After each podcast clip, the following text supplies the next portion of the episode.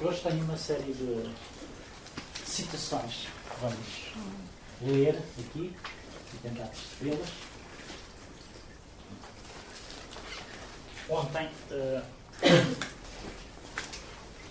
houve uma, uma questão que me parece pertinente que foi colocada e à qual uh, deve ser dada a resposta que eu, estarei, que eu estiver em condições de poder dar. Uh, e diz respeito à, à dificuldade em apreender, digamos, as teorias do Warburg, e eu quando digo teorias do Warburg, provavelmente já estou a cometer um, enfim, uma pequena fraude ou a, a, falsear aquilo que na verdade constitui o projeto de investigação do Freud, do, desculpa, do Warburg. Digamos ele não quis formular propriamente teorias.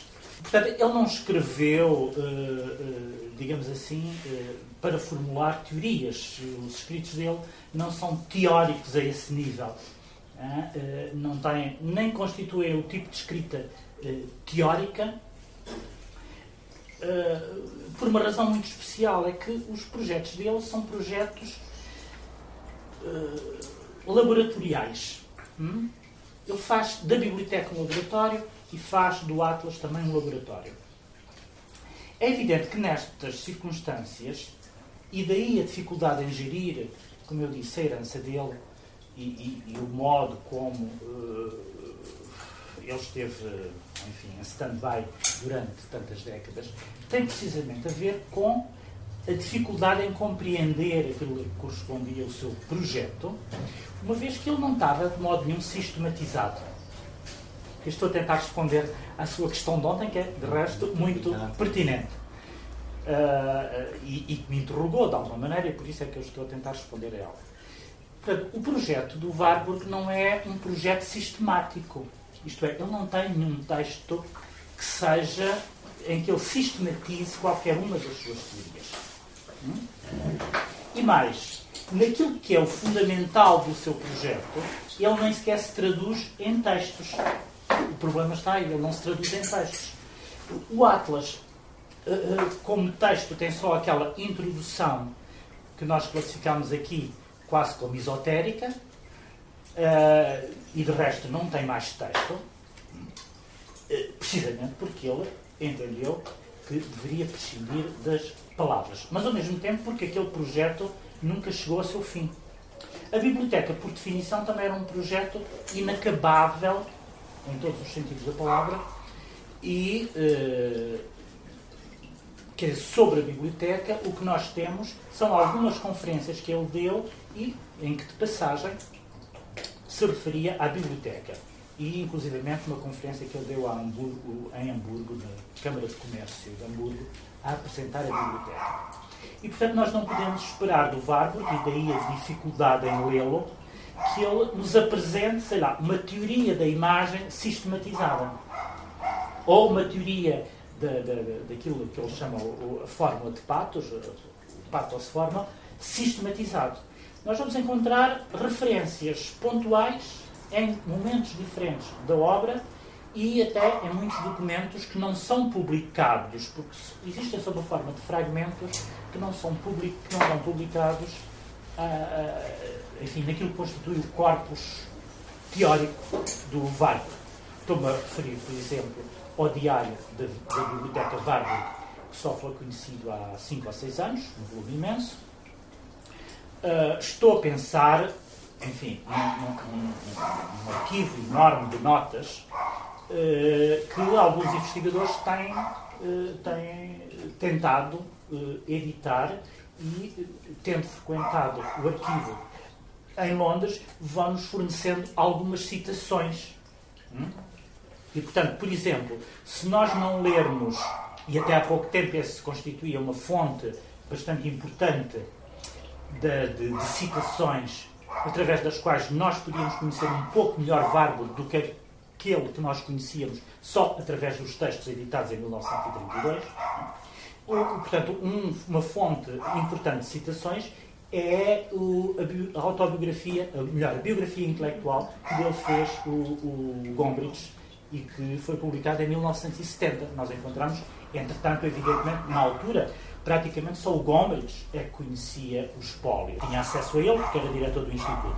Entretanto, já muita gente recuperou muito material do, do espólio e, sob a forma, estou a pensar, por exemplo, num italiano uh, que é professor na América, chamado David Stimoli, que é um, um, estudioso muito importante do Warburg e que tem, por exemplo, um livro sobre a correspondência dele com o, o Binswanger, o, o, o, psiquiatra que o tratou, que tem também um outro volume de textos que ele publicou do espólio sobre a questão da astrologia e sobre toda a iconografia astrológica uh, que, em que o Warburg trabalhou.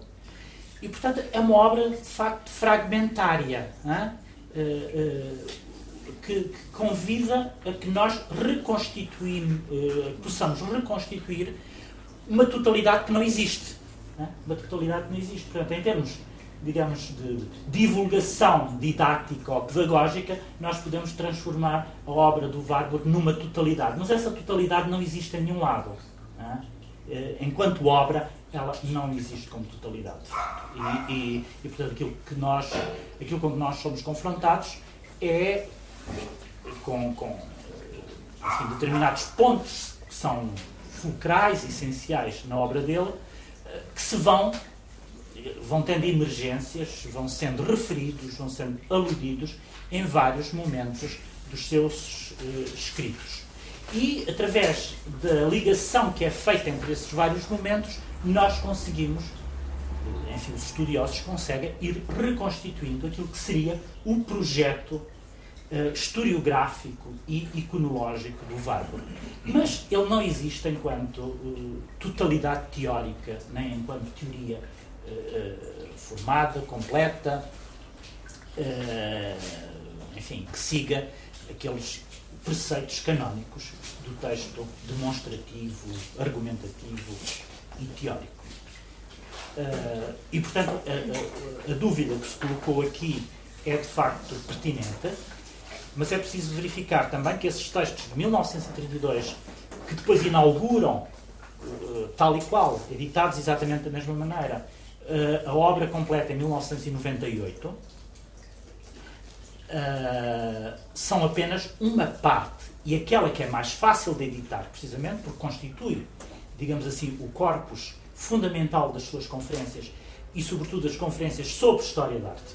Né? Porque todas estas questões mais uh, historiográfico-antropológicas e da teoria da imagem não foi propriamente aquilo que ele desenvolveu em conferências. Uh, faz muito mais parte das notas, das anotações, de, de, de, de, determinado tipo de insights que ele vai tendo ao longo da vida. Uh, e, portanto, esse, esses textos de 1932, no fundo, correspondem a um Warburg mais canónico, digamos assim. Aquele que corresponde ainda à imagem que nós temos do historiador de arte. É? São os, os, os, textos mais facilmente legíveis por um historiador de arte. Ora, eu aqui precisamente estou a tentar mostrar um Warburg que superou, digamos, essa estética tradicional pós-kantiana e, portanto, eh, que nos.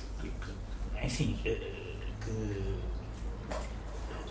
que não é apreensível em termos de uma, de uma, de, em termos de uma estética formal, mesmo moderna, mas que tenta precisamente superar uh, as noções da estética que ele achava que eram noções meramente formais e que não davam da imagem, tal como ele a concebia, uma. não, não tinha uma apreensão correta do que era a imagem, porque para ele a imagem era uma espécie de fenómeno antropológico total.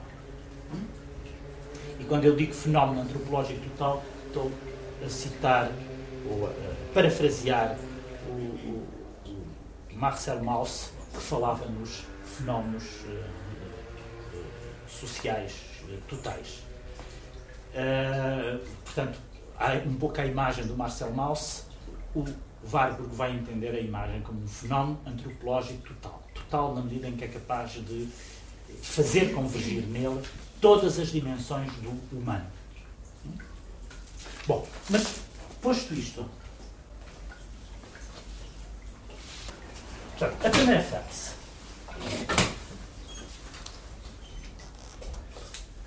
Conseguem ler aí atrás? Portanto, ela, eh, eh, a cultura Wissenschaft Biblioteca de Harburg, propõe-se mostrar a função da memória coletiva europeia enquanto poder formador de estilo, assumindo como constante a cultura da antiguidade pagã. Esta frase é tirada de uma conferência que o Warburg deu na Câmara de Comércio de Hamburgo em 1927. É um texto que está editado, não nesse, naqueles dois volumes, mas uh, numa, num, num volume de textos escolhidos por um senhor chamado Kurt Forster, não, Dieter Rutke, Dieter Rutke uh, cujo título agora não me lembro, mas se quiserem amanhã eu digo-vos. Aqui, o, a expressão uh, que eventualmente coloca problemas, mais, quer dizer, a cultura da antiguidade pagã como uma constante, como qualquer coisa que é da ordem, de, de uma ordem transhistórica, isso já nós percebemos. Mas o que é que significa este poder formador de estilo? Que, enfim, que se calhar até nem é uma boa tradução para aquilo que ele. Uh, para, para, as palavras que ele utiliza em alemão, mas eu, sinceramente, não consigo, não sei traduzir de outra maneira. Já da outra vez eu pus aqui a frase em alemão, precisamente para. Uh, uh, enfim, uma forma retórica de pedir a vossa indulgência para a minha má tradução.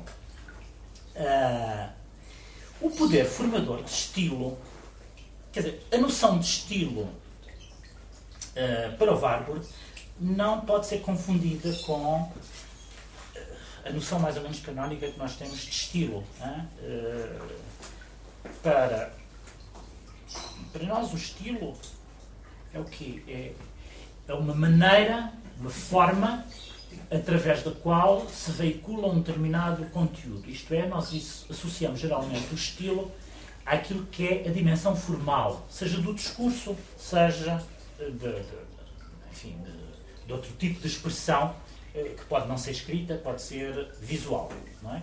E, portanto, o estilo está, de alguma maneira, associado a uma maneira, a um modo de fazer que é próprio de uma pessoa é? e que está, portanto, tem um caráter uh, idiomático, porque é próprio de uma pessoa, corresponde ao idioma próprio dessa pessoa, de tal modo que há aquela célebre frase do, daquele clássico francês chamado Buffon, que dizia le style c'est l'homme, é? ou seja, portanto, com, com essa frase ele queria dizer que o estilo era sempre qualquer coisa de idiomático, próprio de uma pessoa, mas nessa noção de estilo, mesmo sendo própria de uma pessoa, entendida como sendo própria de uma pessoa, o estilo é sempre entendido como algo meramente formal uh, que pode mesmo ter um caráter quase decorativo, o estilo serve para decorar as ideias, digamos assim, e que, por isso, se situa no exterior, é exterior àquilo que são os conteúdos. No limite, a noção de estilo, tal como nós a entendemos de maneira corrente, remete sempre para uma distinção entre forma e conteúdo. Hum? Ora, a distinção entre forma e conteúdo é aquilo que o Warburg pura e simplesmente quis abolir, anular. Para ele, isso não tinha sentido. Não havia uma forma, pathos forma, era em si mesmo um conteúdo. E já vamos ver isso melhor. E, portanto, este poder formador de estilo significa simultaneamente uma ideia de criação mas uma ideia de criação que passa também pela imitação. Hum? Portanto, de que modo é que se dá a imitação da antiguidade pagã? Não é uma imitação meramente formal e não é e também não é meramente consciente. Não é completamente consciente, pelo menos. Uh, a imitação implica uma dose de criação, portanto, uma dose de originalidade, e ao mesmo tempo uma dose de empatia. E aqui utilizo a palavra empatia para traduzir uma palavra alemã que, aliás, se tornou um conceito muito importante da, da estética, que é Einfühlung. Não é? Hum, estou a dizer bem, é essa palavra, não é? Uh, há, no final do século XIX, suponho que é o, o, o Fischer e depois o Alois Riegel, que foi um, um austríaco do princípio do século, que foi diretor do museu que estuda muito o património, foi diretor das artes decorativas, assim, de Viena, que, uh, portanto, a teoria do Einfühlung torna-se muito importante nessa altura em termos estéticos, torna-se quase uma categoria estética. Depois o, o, a palavra adquire um significado completamente diferente e até pejorativo no Walter Benjamin. Nas teses sobre a filosofia da história, ele fala dessa empatia que para ele é uh, uh, a identificação com os vencedores. É? Com, na, na, quando ele fala da história como uma representação, ou a história como uma, uma representação ideológica e, e como uma escrita daqueles que são os vencedores, uh, ele uh, critica a Einfühlung, a empatia, que é a tentativa de se identificar, da identificação com os vencedores. E, portanto, para ele é preciso interromper esse sentimento de empatia. Aqui, no, no, neste caso, poder formador de estilo significa simultaneamente uma imitação empática, né? uma imitação empática, porque há uma palavra muito, uh, muito recorrente neste contexto no Warburg, que é a ideia de mímica e mímica intensificada. Né? A mímica remete simultaneamente para o gesto, mas para um gesto que repete, que imita. Estão a ver? Então, a mímica. Uh, e, portanto, quando se retoma, quando a antiguidade pagã emerge em determinados gestos, em determinadas formas, né, que, que, remetem para uma gestualidade, uma gestualidade expressiva, uh, isso acontece não através do simples ato da imitação, né, também não simplesmente através dessa identificação empática da Einfühlung, da, da, da empatia, mas uh, ver se eu consigo explicar. Uh, através da emergência de uma força uh, de uma força menémica, portanto, que faz parte da memória, que determina o modo como a imagem emerge. Não sei se me estou a fazer entender. Ou seja, neste o poder formador de estilo, no limite, significa isto: é que a imagem não é pura e simplesmente aquilo que representa qualquer coisa. A imagem é também aquilo que suscita qualquer coisa. Estão a ver? Portanto, a imagem não representa apenas uma emoção, a imagem suscita e vai criar ela própria uma emoção. Hum? E é precisamente nesta dialética entre a representação ou imitação de uma gestualidade expressiva que vem da antiguidade e o suscitar qualquer coisa de novo que se situa. Uh, uh, portanto, é isso que significa o poder formador de estilo e é nesse sentido, digamos, para que tende toda a teoria estética do, do Warburg. É? Quando ele quer abrir a arte a uma dimensão antropológica e uma dimensão histórica que está para além dos cânones, eh, digamos, concebidos e, e, e, e, entendidos pela história da arte, o, o, portanto, quando ele faz isso, quando vai romper com, esse, com os cânones próprios da história da arte, ele vai uh, uh, assumir que uh, a imagem em si tem simultaneamente um poder de representação e ao mesmo tempo esse poder de suscitar qualquer coisa de novo. E portanto ela não é só imitação, é também criação.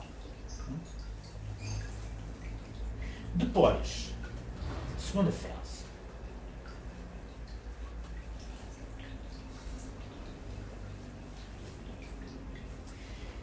inadequadas categorias de uma história evolucionista geral impediram até agora a história da arte de colocar o seu material à disposição da psicologia histórica da expressão humana, que na verdade ainda não foi escrita. E o projeto dele era precisamente de eh, cumprir ou de preencher aquilo que ele considerava uma, um vazio. Uh, e portanto que era necessário, uh, que era necessário preencher. É? E aqui, evidentemente, entra em linha de conta isso quando isso está na frase seguinte. Isto é muitas chamar-te astrologia em Ferrara, que ele diz isto. Depois, no,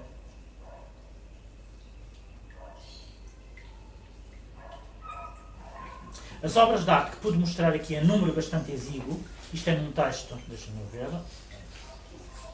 um texto sobre o estilo ideal antiquizante. Antiquizante, eu sei que não é uma palavra que existe em português, mas também, sinceramente, também aqui, desculpem, mas teria que pensar como é que haveria traduzir isto. Antiquizante, no sentido em que, a maneira antiga, à maneira da antiguidade. As obras de arte não, não, não, não ferem os ouvidos, dizer antiguidade. As obras de arte, por mostrar aqui em número bastante exíguo, demonstram precisamente com quanta força as obras de arte antigo penetraram no coração do primeiro Renascimento por causa do seu patético movimento interior e exterior. Se ao longo da exposição fui levado a falar muitas vezes de fórmula de patos, isto é num momento em que ele já tinha falado eh, anteriormente de fórmula de patos, eh, portanto, a primeira vez em que ele fala de fórmula de patos é em 1905, nesse texto sobre o Dürer, aqui estamos em 1912. Se for levado muitas vezes a falar de fórmulas, fórmulas de patos, é preciso considerar que estas fórmulas até agora não foram apreendidas singularmente, nem tão pouco vistas nas suas conexões. Hum? E aqui nós percebemos que há qualquer coisa que ele está a querer construir, que é uma espécie de rede universal de fórmulas de patos que dariam um, permitiriam um percurso histórico através da uh, memória, portanto, da cultura europeia. Depois, aliás, o texto é de 1914. Esta já eu citei várias vezes. O grupo escultórico, evidentemente eu escolhi frases que tinham a ver com aquilo que já, de, qual eu já falei aqui. O grupo escultórico dos sofrimentos de Laoconte, uh, se o Renascimento não o tivesse descoberto, teria de o ter inventado, precisamente pela sua perturbante eloquência patética. Hum? Também no mesmo texto. Depois, no, ainda sobre o Laoconte, no, na conferência sobre o ritual da serpente, ele às tantas explica a serpente desta maneira. Esta ideia da serpente como poder quetónio, quetónio é aquilo que diz respeito à, à terra, à profundidade do, da terra. Um, o vocabulário dos vulcões e dos, dos, dos terremotos utilizam muito esta palavra. Do poder quetónio destrutivo encontrou o seu símbolo trágico mais eficaz no mito e no grupo escultório do Laocoonte. Escultório aqui devia ser com I, não com E. Uh, o sacerdote e os seus dois filhos, que por vingança dos deuses, estão a ver a, a escultura que foi mostrada, é? Ele está o sacerdote e os seus dois filhos, que por vingança dos deuses morrem apertados nos nós das, nos nós das serpentes, tornam-se nesta famosíssima escultura da antiguidade a própria encarnação do supremo sofrimento humano.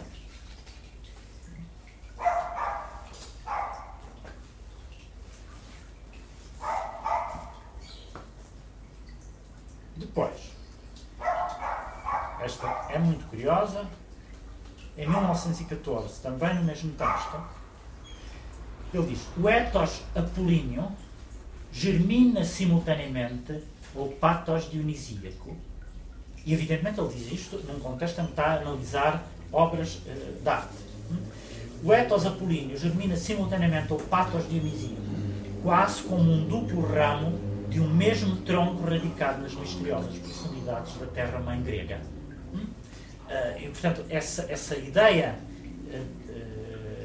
que ele quis dar do Renascimento, ou que ele encontrou, digamos, a, a, interpretação canónica do Renascimento que ele destruiu, que ele anulou, e da qual deu uma versão completamente diferente, remonta já à própria Grécia, e portanto, evidentemente, aqui a, a influência nietzscheana é muito forte, não é? No, no, fundo, ele não poderia dizer uma coisa destas se não tivesse lido Nietzsche e se não tivesse descoberto precisamente o elemento dionisíaco da tragédia eh, grega.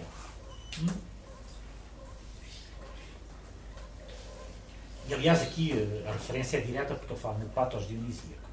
Depois, a antiguidade demónica da arte no tempo de Lutero deve-se à memória das imagens, que funciona, assim por dizer, por simpatia, ainda que de. Ui, ui, ui. O que é que se passa aqui? Sim, sim. Ainda que de modo ambivalente. Estamos na época de Fausto, na qual o cientista moderno, oscilando entre prática mágica e matemática cosmológica, procura conquistar o próprio pensamento, o espaço entre si mesmo e o objeto para uma contemplação desapaixonada. É preciso incessantemente salvar Atenas de Alexandria. Parece-me esta frase, para além muito bonita, esta ideia, estamos na época de Fausto, portanto, essa consciência fáustica da, da, da conquista do mundo através da racionalidade e da ciência, na qual o cientista moderno oscilando entre prática e mágica.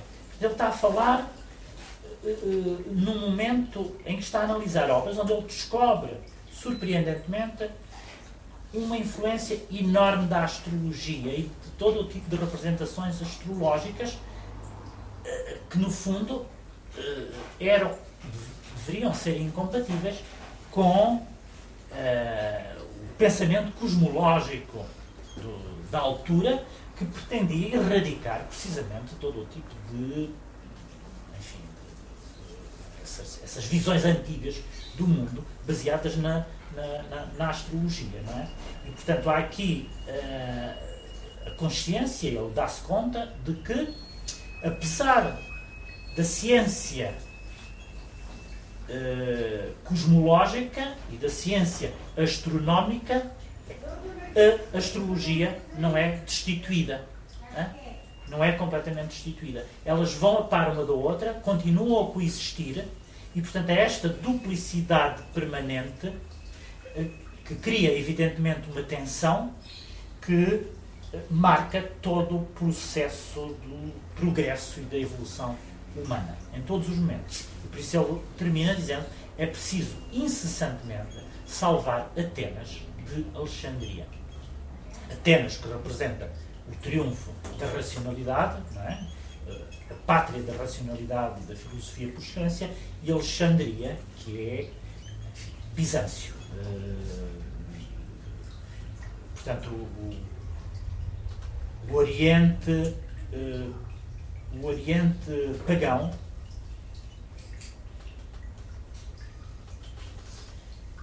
e avesso a essa racionalidade científica.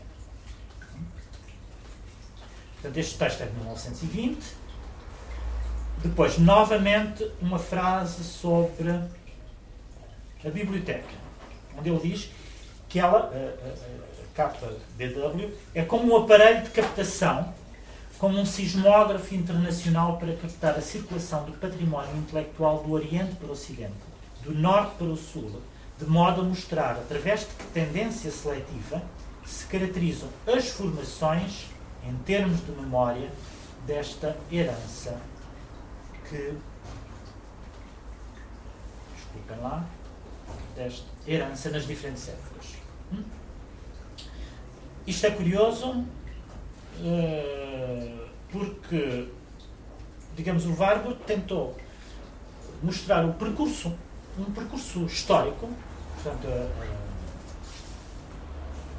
das imagens, na sua transhistoricidade, eh, de que modo é que elas se emergem se repetem, ou se, enfim, se vão transformando, mas sempre segundo um processo mimético, mas ao mesmo tempo ele quis também mostrar que elas obedeciam a um percurso geográfico e vinham do Oriente para o Ocidente. E, por exemplo, isso torna-se muito claro quando ele analisa os frescos de Ferrara, uh, os frescos de Ghirlandaio. Né? Aí ele, com muita precisão, e esse texto é provavelmente dos mais citados pelos historiadores de arte, porque nunca ninguém tinha conseguido decifrar aqueles frescos, mas ele mostra mesmo de que modo é que vêm aquelas figuras dos frescos e, e, e, traça-lhes o, o, o, percurso geográfico. E mostra que elas vêm do Oriente.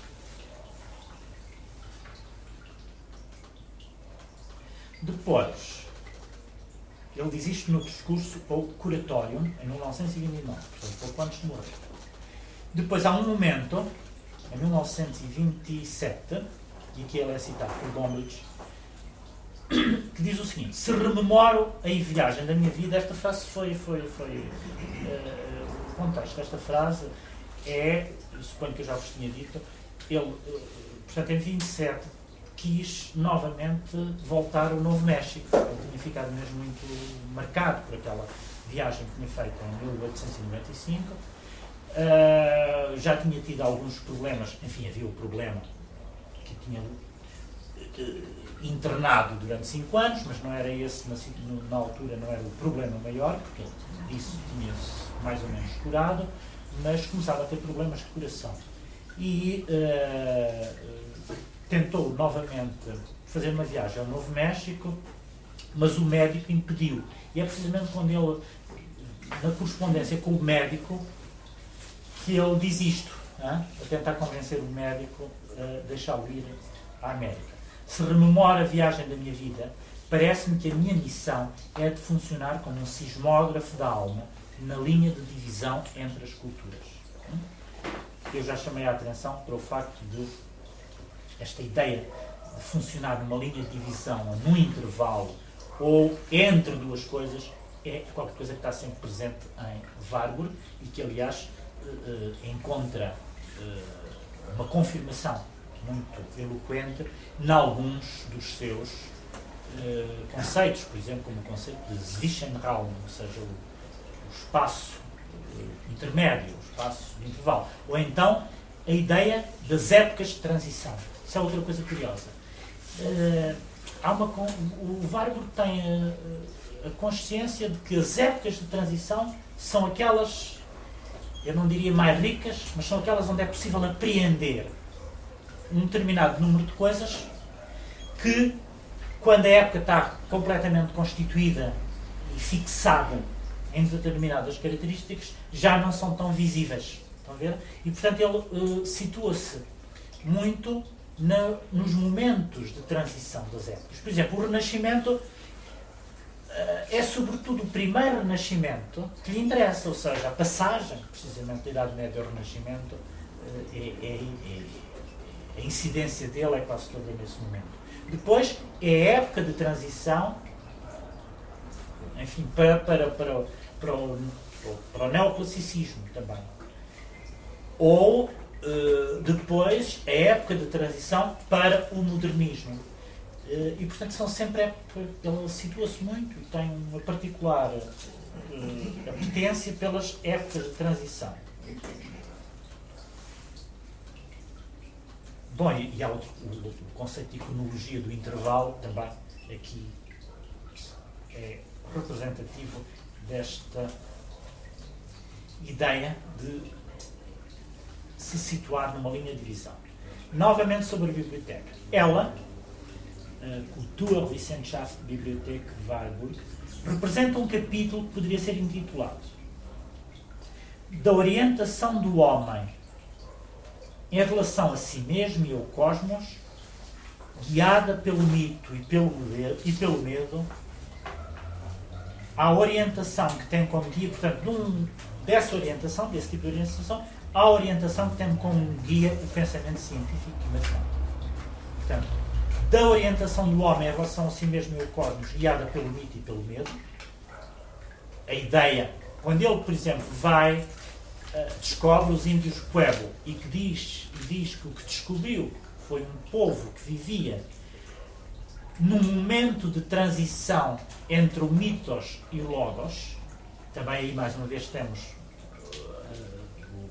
uh, temos uma, uma, uma, a descoberta do momento de transição, e portanto ele diz que os índios Pueblo vivem a meio caminho, é a palavra que ele utiliza, a meio caminho entre o mitos e o logos, e por isso eles ainda têm para se orientar e para tentar uh, domesticar e dominar as forças da natureza, qual é a arma que eles possuem? O símbolo. Hum? E, na, na, circunstância, o símbolo maior e mais poderoso que eles uh, têm e, e, portanto, que constitui, faz parte do, do, seu mito das origens, é precisamente a serpente. E o, VAR vai mostrar que, precisamente, o mito, que este, todo o tipo de formações mitopoéticas, têm como função essa uh, orientação do homem e a tentativa de dominar as forças mais demoníacas da natureza. Mas, uh, uh, através do mito e do símbolo, os homens ainda não estão no caminho ou ainda não estão no território da racionalidade. Tá? Estão a meio caminho. E, portanto, diz ele que a, que a biblioteca representa um capítulo que poderia ser intitulado Da orientação do homem em relação a si mesmo e ao cosmos, guiada pelo mito e pelo medo. Tá? Essa orientação que ainda é guiada pelo mito e pelo medo a uma orientação, uma orientação já diferente, portanto, que já não se situa no caminho, que tem como guia o pensamento científico e matemático, portanto, o polo oposto. Depois,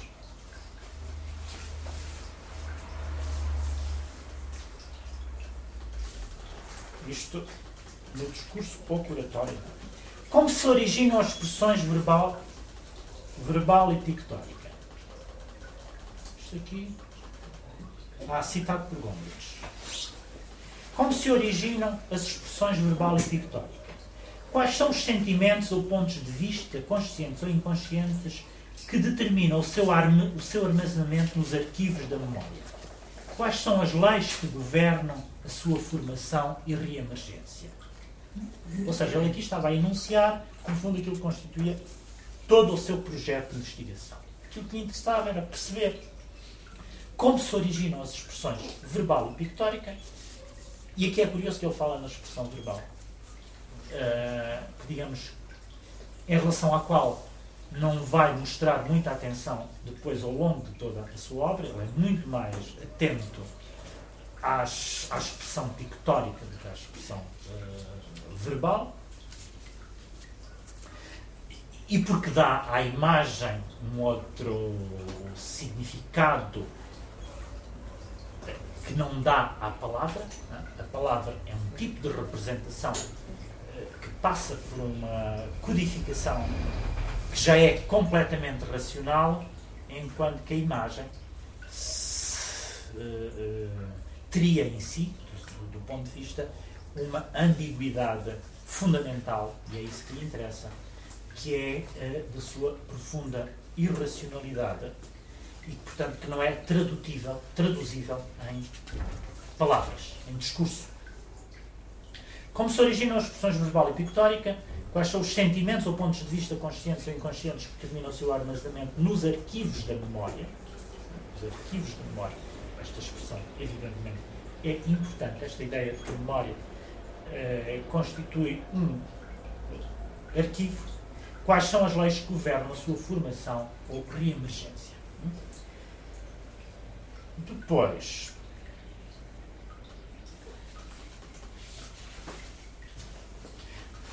esta frase também já citei, por vezes vejo-me como se fosse um psicohistoriador que procura ler, num reflexo autobiográfico, a esquizofrenia do Ocidente a partir de um lado imagético.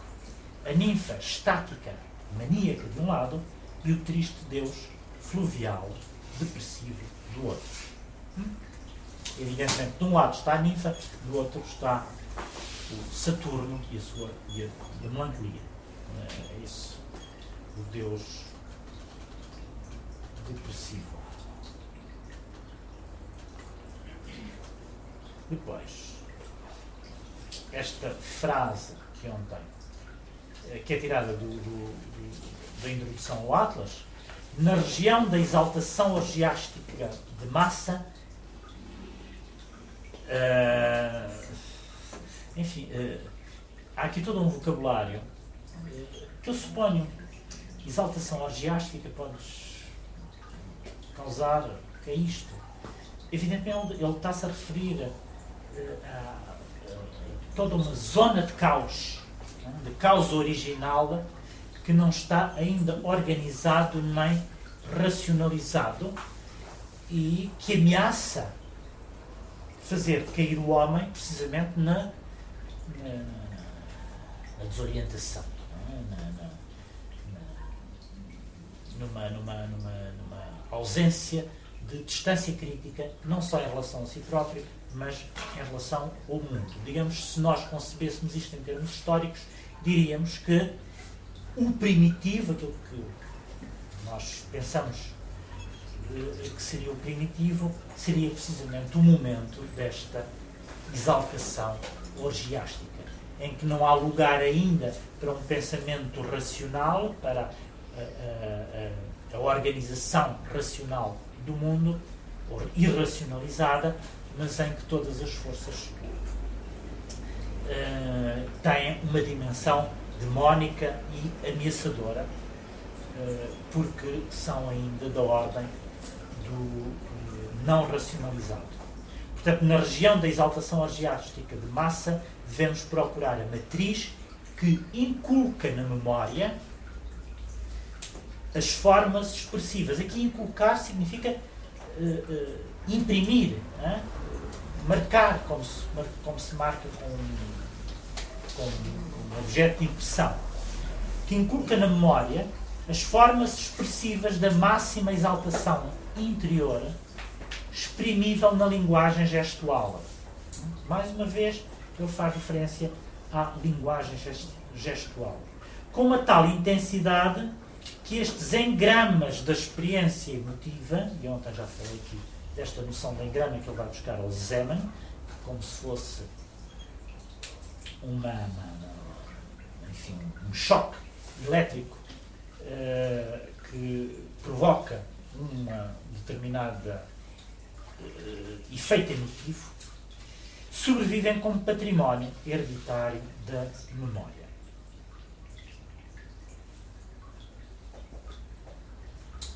Deus, como é que está depois, aqui outra vez a mesma, a mesma ideia, a consideração formal da imagem parecia-me conduzir a uma conversa estéril, diz o Adi na Antiguidade Italiana, no tempo de Rembrandt, eh, e, e ele repete esta, esta ideia num outro texto que é ah, citado por Gombrich. Tinha começado a sentir tinha, ele próprio, começado a sentir uma verdadeira repulsa pela história da arte estetizante. A consideração formal da imagem, incapaz de compreender a sua necessidade biológica como produto intermédio entre a religião e a arte, parecia-me conduzir a uma estéril tagarelice. Mais uma vez, eh, eh, esta, esta ideia de que a imagem se situa num lugar intermédio portanto, entre a religião e a arte. A imagem, tal como ele quer defini-la, evidentemente. Os pueblos encontram-se a meio caminho entre magia e logos. E o instrumento com que se orientam é o símbolo. Entre o coletor primordial e o homem que pensa, encontra-se o homem que institui conexões simbólicas. E as danças dos pueblos são o exemplo deste estado simbólico do pensamento e do comportamento. É uma frase do ritual da serpente.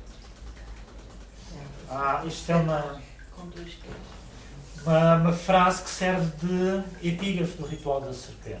Portanto, é um, trata-se de um velho livro para folhear, Atenas ou Aribe. O Aribe é um lugar do, do, do, precisamente dos índios do Novo México, todos primos, não é? Com duas T's. Como? Com duas T's. Tem razão. Tem razão. Uh, primos, sim. Todos primos. Uh, e ele aqui cita, isto, é, esta, esta, esta citação é uma paráfrase, ou melhor, sim, uma paráfrase uma, uma, uma, do, do, do, do Goethe. Hum? Uh, eu agora não sei exatamente como é que é a frase do Goethe, mas é, é do Fausto. do Fausto. Do Fausto. Naquele texto sobre Lutero, ele tem uma passagem exatamente. onde cita do Fausto. Exatamente. É, é, exatamente. É isso. Von Hellas bis zum Herz alles fettern. No Fausto, no número 2. Uhum. Pois. Ah. Esta é interessante. Enfim, não digo que as outras não sejam interessantes. Há uma série, uh, o Atlas, ele uh, concebeu uma série, tinha uma série de títulos projetados, ou melhor, ele andava à procura de um título para o Atlas, e de facto o Mnemosyne é um título provisório, e há um momento uh, nos seus escritos em que ele apresenta, tem são, são nove hipóteses de título. E uma delas é esta né? O título do Atlas seria Teoria da função da memória humana por imagens. Eu aqui chamava a atenção. Bom, teoria. Está bem. Mas teoria por imagens. Aí é que é curioso. Sim, sim. Né? Teoria por imagens. Eh, não é uma teoria por palavras, é uma teoria por imagens. Ah, e, sobretudo, aqui, portanto, não se trata só de teoria por imagens, trata-se de nós percebermos que não se trata de uma história das imagens, mas de uma história por imagens. Estão a ver? E isto faz toda a diferença. Ele não quer fazer uma história das imagens, não se trata da história das imagens é uma história por imagens, que é uma coisa completamente diferente. Não? Ou seja, uma história das imagens seria ainda uma história narrativa. Segundo os modelos da narrativa, os modelos canónicos da historiografia, de, uma história narrativa. Ora, o modelo historiográfico do Warburg rompe completamente com a narrativa. E é nesse aspecto que, por exemplo, ele eh, se aproxima muito de um historiador como o Rodel. É? E, enfim, os historiadores da nova história. Não apenas por causa da, da, questão do tempo longo, mas também por causa desta, desta desconstrução da narrativa como método da historiografia.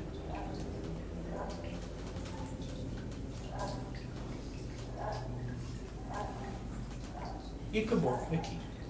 Acabou aqui.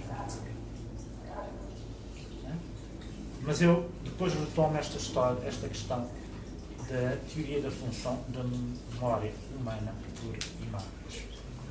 Bom, não sei se estas frases vos permitem perceber um pouco melhor, digamos, aquilo que é que seria o projeto de investigação do Warburg e o modo como ele vai por tentativas e de um modo laboratorial, sobretudo através dos projetos que ficaram inacabados, tentando construir uma, digamos, uma, uma psico-história da memória uh, europeia por imagens e não nas imagens. E essa é, é, a diferença fundamental, porque fosse, se fosse nas imagens, também Portanto, aí não teríamos só, teríamos não apenas uma narrativa, mas tínhamos uma ideia de imagem como representação. Porque, no fundo, é a ideia mais comum e mais corrente que nós temos de imagem. A imagem é a representação de algo que pré-existe a ela. É? Ora, a, a, a, noção que o Warburg vai uh, impor de imagem não é a de que a imagem é representativa, não? Essa, essa dimensão representativa não é isso que lhe interessa, a imagem é eh, tem uma capacidade original de criação e de suscitar qualquer coisa que não é de uma ordem representativa. Ela não representa algo que está anterior a ela, ela própria cria qualquer coisa que não é, que não lhe é anterior. Hum? Uh, muito embora ela possa ser decalcada, digamos, de uma memória das imagens, Uh, mas nessa memória das imagens não é a questão da representação que está em causa e, e, e portanto, todo o conceito de representação é um conceito que o Warburg uh, afasta da sua teoria das imagens. E isto parece-me ser muito importante, porque, no fundo, uh, uh, quer dizer, a nossa primeira noção de imagem tem a ver com a noção de representação. Ora, o Warburg nunca fala em representação. É evidente que ele fala em, em, em, em gestualidade mimética e mimético aqui, mimesis, mimesis, de alguma maneira é a, a representação. Mas vamos ver que uh, o modo como ele vai modular esta ideia de uma gestualidade mimética é completamente diferente da noção aristotélica, digamos assim, que nós temos da representação. Ah, a primeira vez que o Warburg, o Warburg fala em fórmula de patos é num texto de 1905 sobre o Dürer. Portanto, é um texto que se chama Dürer e a Antiguidade Italiana de 1905. E ele está a analisar uma gravura do Dürer. Portanto, ele está a analisar uma, uma gravura que se chama Morte de Orfeu e depois às tantas uh, diz isto. Eu vou só ler algumas passagens para vocês perceberem qual é a linguagem própria do idioma. O texto chama-se Dürer e a Antiguidade Italiana. Uh, e portanto, às tantas, ele diz eh, que se trata da típica linguagem mímico-patética da arte antiga, como a Grécia a tinha elaborado para esta cena trágica, incide aqui diretamente. Portanto, a típica linguagem mímico-patética da arte antiga, tal como a Grécia a tinha elaborado para esta cena trágica, incide aqui, determinando diretamente o estilo. E depois diz o seguinte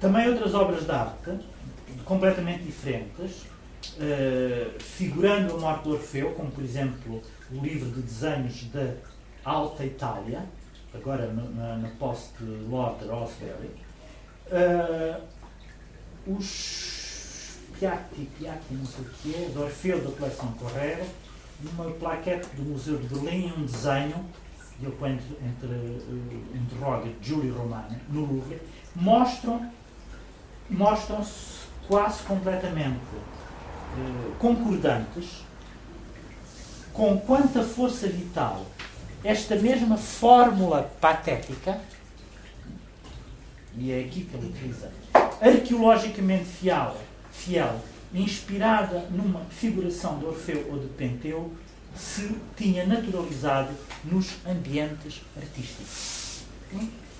Portanto, reparem que ele faz referência a uma série de outras ocorrências desta cena da morte de Orfeu. Começa por dizer que ela vem da arte antiga, tal como a Grécia tinha eh, elaborado.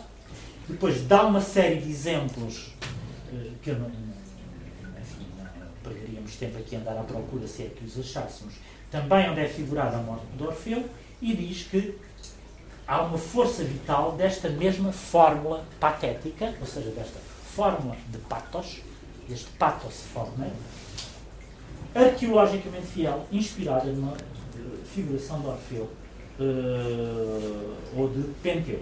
Né? E como ela se tinha naturalizado, esta forma de patos se tinha naturalizado nos ambientes artísticos. E é a primeira vez que ele utiliza esta noção de fórmula de patos. Hum? E depois diz assim: aqui ressoa, ao lado da imagem, a voz genuinamente antiga, familiar ao Renascimento. Que a morte de Orfeu não fosse apenas um tema de ateliê de interesse puramente formal, mas uma experiência vivida apaixonadamente, com plena intuição do drama misterioso da lenda dionisíaca, revivida realmente no espírito e segundo as palavras da antiguidade pagã, é demonstrado pelo primeiro drama italiano de Poliziano, pelo seu Orfeu, concebido em ritmos ovidianos, representado pela primeira vez em Mantua em 1748. Evidentemente, nós só percebemos uh, bem do que é que o, o Vargo uh, está a falar se aceitarmos que os outros exemplos que ele está aqui a dar são todos figurações onde ele vê a ocorrência desta fórmula de patos. Hum? E ele dá exemplos de como se trata de uma figuração, de um tipo de figuração que se repete com o mesmo tipo de. Portanto, o que é que se repete? É a mesma fórmula patética, dizer. E depois, mais à frente,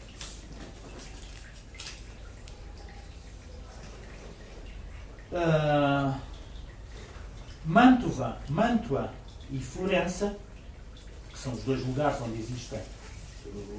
Mantua foi o lugar onde foi representado o drama italiano do Poliziano, e aqui é curioso que eu faça referência a isso. Eh, e Florença encontram-se aqui na sua tentativa de inserir as fórmulas genuinamente antigas de uma intensificada expressão físico-psíquica, é? uma intensificada expressão físico-psíquica, e suponho que este vocabulário é, é, fácil de perceber quando nós olhamos para esta, uh, para esta imagem, não é? Uh, no estilo renascentista, que se esforça de representar a vida em movimento. E esta noção de vida em movimento vai ser repetida pelo Warburg várias vezes. Bewegtsleben a vida em movimento. Representar a vida em movimento, precisamente porque aqui a representação, aquilo que interessa de facto ao Warburg é a gestualidade das figuras. Não, não propriamente o tema em si, mas a gestualidade. Evidentemente, quando eu digo não propriamente o tema em si, mas é gestualidade, estou novamente a cair nesta eterna discussão que tanta uh, celeuma pode provocar que é estamos a, enfim, fazer uma espécie de abstração e a separar a forma do conteúdo quando eles não são quando eles são inseparáveis. simplesmente aqui o que acontece, e nós vamos ver isso melhor, hoje quero voltar a esse tema. Uh, de facto, eu acho que é um pouco eh, excessivo, precipitado, talvez não dê uma imagem exatamente correta, dizer, quando eu ontem fazia a distinção entre significado e significante e dizia que o Warburg se situava todo do lado do significante, uh, provavelmente não estou exatamente a ser muito rigoroso também. Não, estou a ser muito rigoroso. Mas o, o, o, se isso não é rigorosamente assim, o que acontece é que no verbo, de facto, significado e significante, não se trata de passar para o lado do significante, trata-se de mostrar que significado e insignificante são completamente separáveis. E, portanto, num quadro deste tipo, nós não poderíamos falar do tema e depois do modo como esse tema é tratado figurativamente, né? e essa seria uma forma tradicional de analisar o quadro, aquilo que ele quer mostrar, tanto aqui como fala das obras de arte, é que o próprio tema né, só se impõe enquanto tal, portanto, na sua dimensão temática, na sua dimensão de significado, veiculado por estas formas expressivas que são estes gestos. Estão a ver? Que é uma coisa, apesar de tudo, é uma modulação ligeiramente diferente daquela em que nós dizemos o que interessa ao Warburg é a dimensão do significante e não a dimensão do significado. Não. A, a, a questão do conteúdo também lhe interessa, obviamente, é? porque senão ele tornava-se um formalista. Simplesmente, para ele, o conteúdo só pode ser veiculado através de determinado tipo de formas expressivas da ordem do significante. É? E, portanto, enquanto que uma análise tradicional deste quadro diria, bom, este quadro é, é, representa um tema que vem da antiguidade clássica, etc, etc. E aí nós faríamos uma espécie de ecfrases do quadro. Estão a ver?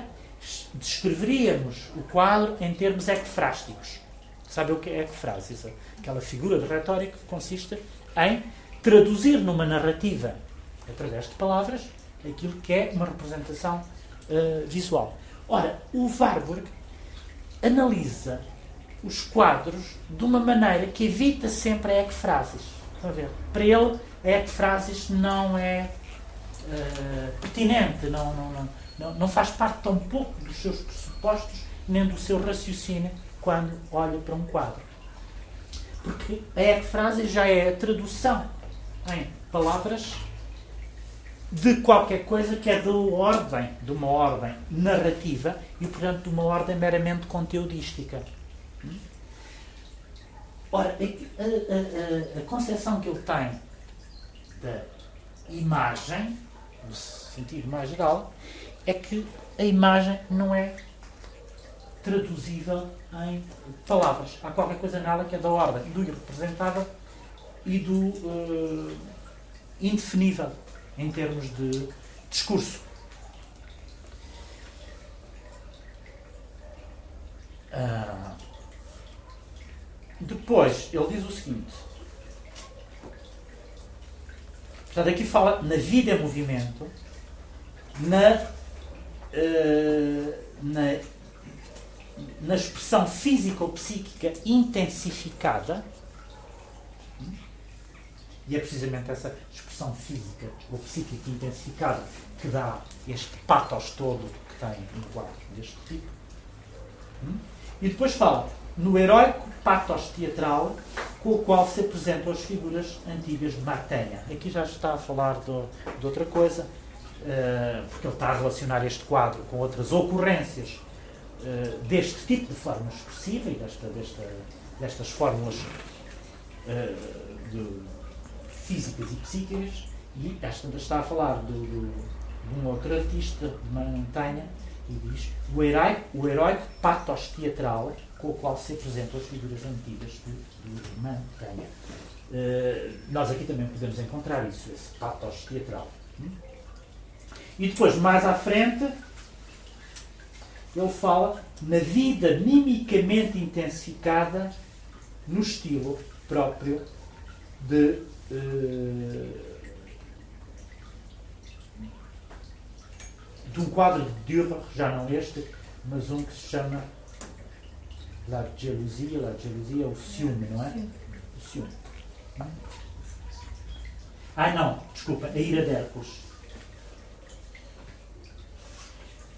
Pronto, a mímica, a vida mimicamente intensificada. Eu chamo a atenção, estou a ler isto precisamente para retirar daqui, eh, para vocês perceberem qual é o vocabulário do idioma do Warburg.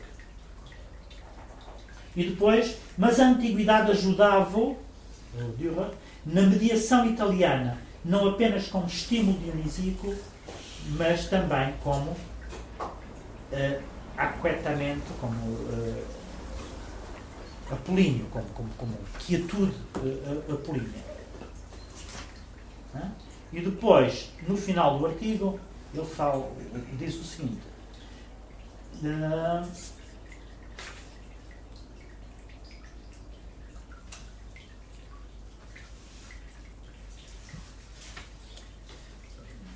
lá. deste modo.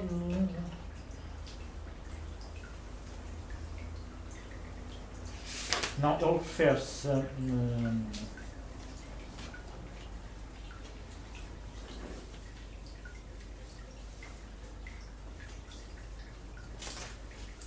a, a, um, ele acho que refere-se a um problema histórico, estilístico-histórico, até agora mal formulado, das trocas de cultura artística entre passado e presente, entre norte e sul do século XV. Portanto, ele está a dizer que é necessário investigar, no sentido de descobrir uh, essa questão que para ele é um problema, um problema estilístico, histórico, até agora nunca formulado, diz ele, das trocas culturais, uh, artístico-culturais, entre passado e presente, entre norte e sul no século XV. As investigações uh, sobre estas trocas não apenas permitem uma mais, uma mais clara compreensão do primeiro nascimento como campo complexo da história da civilização europeia, elas revelam também fenómenos até agora não avaliados, não identificados, aptos a dar-nos uma mais geral explicação, portanto, uma explicação mais geral do contributo da circulação cultural na mudança das formas expressivas artísticas. Hum? Reparem que há aqui também outra questão muito importante e que corresponde a uma visão completamente nova do Renascimento, que consiste precisamente em descobrir estas trocas uh, culturais e artísticas uh, do Renascimento italiano uh, com outras culturas completamente diferentes e, sobretudo, culturas orientais. digamos, isto retira ao Renascimento italiano aquele caráter exclusivista que as visões canónicas da história da arte lhe davam. Hum? E pronto, uh, em relação a este artigo e, e, e, e, em relação à primeira emergência na obra do Warburg da noção de fórmula de patos, parece-me que a leitura destes certos dão-nos uma ideia, mínima pelo menos, do vocabulário que ele utiliza para uh, definir fórmula de patos, ou pelo menos dos, dos, das paráfrases que ele utiliza para falar da fórmula de Patos. É? Vida mimicamente intensificada, uh, vida em movimento, uh, expressão física ou psíquica intensificada uh, e mais linguagem mimética, linguagem mímico-patética, etc. E, portanto, é aqui a primeira vez que ele fala desta noção de fórmula de, de, patos. O que é, o, o, provavelmente o que há a interrogar, em primeiro lugar, neste conceito é por que razão o Vargo chama fórmula, diz fórmula e não forma. Hum? Uh, porquê fórmula e não forma? Eu julgo que na noção de fórmula eh, ele quer significar qualquer coisa que é da ordem do já construído e que se repete. Não é? é uma fórmula. Hum? É mágico, transmite mais magia. Uma fórmula é uma coisa. Da química. Da química também, exatamente. Sim. Exatamente. Pois. É uma coisa disponível, feita, que se Sim, feita. Lei da natureza. Em princípio, uma lei da natureza. Uhum. Não sei. Sim, sim. Ambas as coisas. Ambas as coisas. Mas digamos, de, de, de, uh, aqui o que me parece o traço, digamos, significativo e importante desta noção de, do facto de eles ter escolhido a palavra fórmula e não forma é a ideia de que se trata de qualquer coisa construído previamente, que existe já. E por isso tornou-se uma fórmula. É só descobrir. É só descobrir. Nós podemos só descobrir exatamente. que já existe. Ah, já existe. Reativar, não repetir construção. Sim, sim, exatamente. Que é reativar. E, e aí é, é, há um caráter enganador da noção de fórmula, porque nós, eh, quer dizer, eh, se levarmos às últimas consequências a ideia mais comum termos de fórmula, tratar-se por simplesmente depois de uma repetição, da repetição da mesma fórmula, não é? Digamos assim.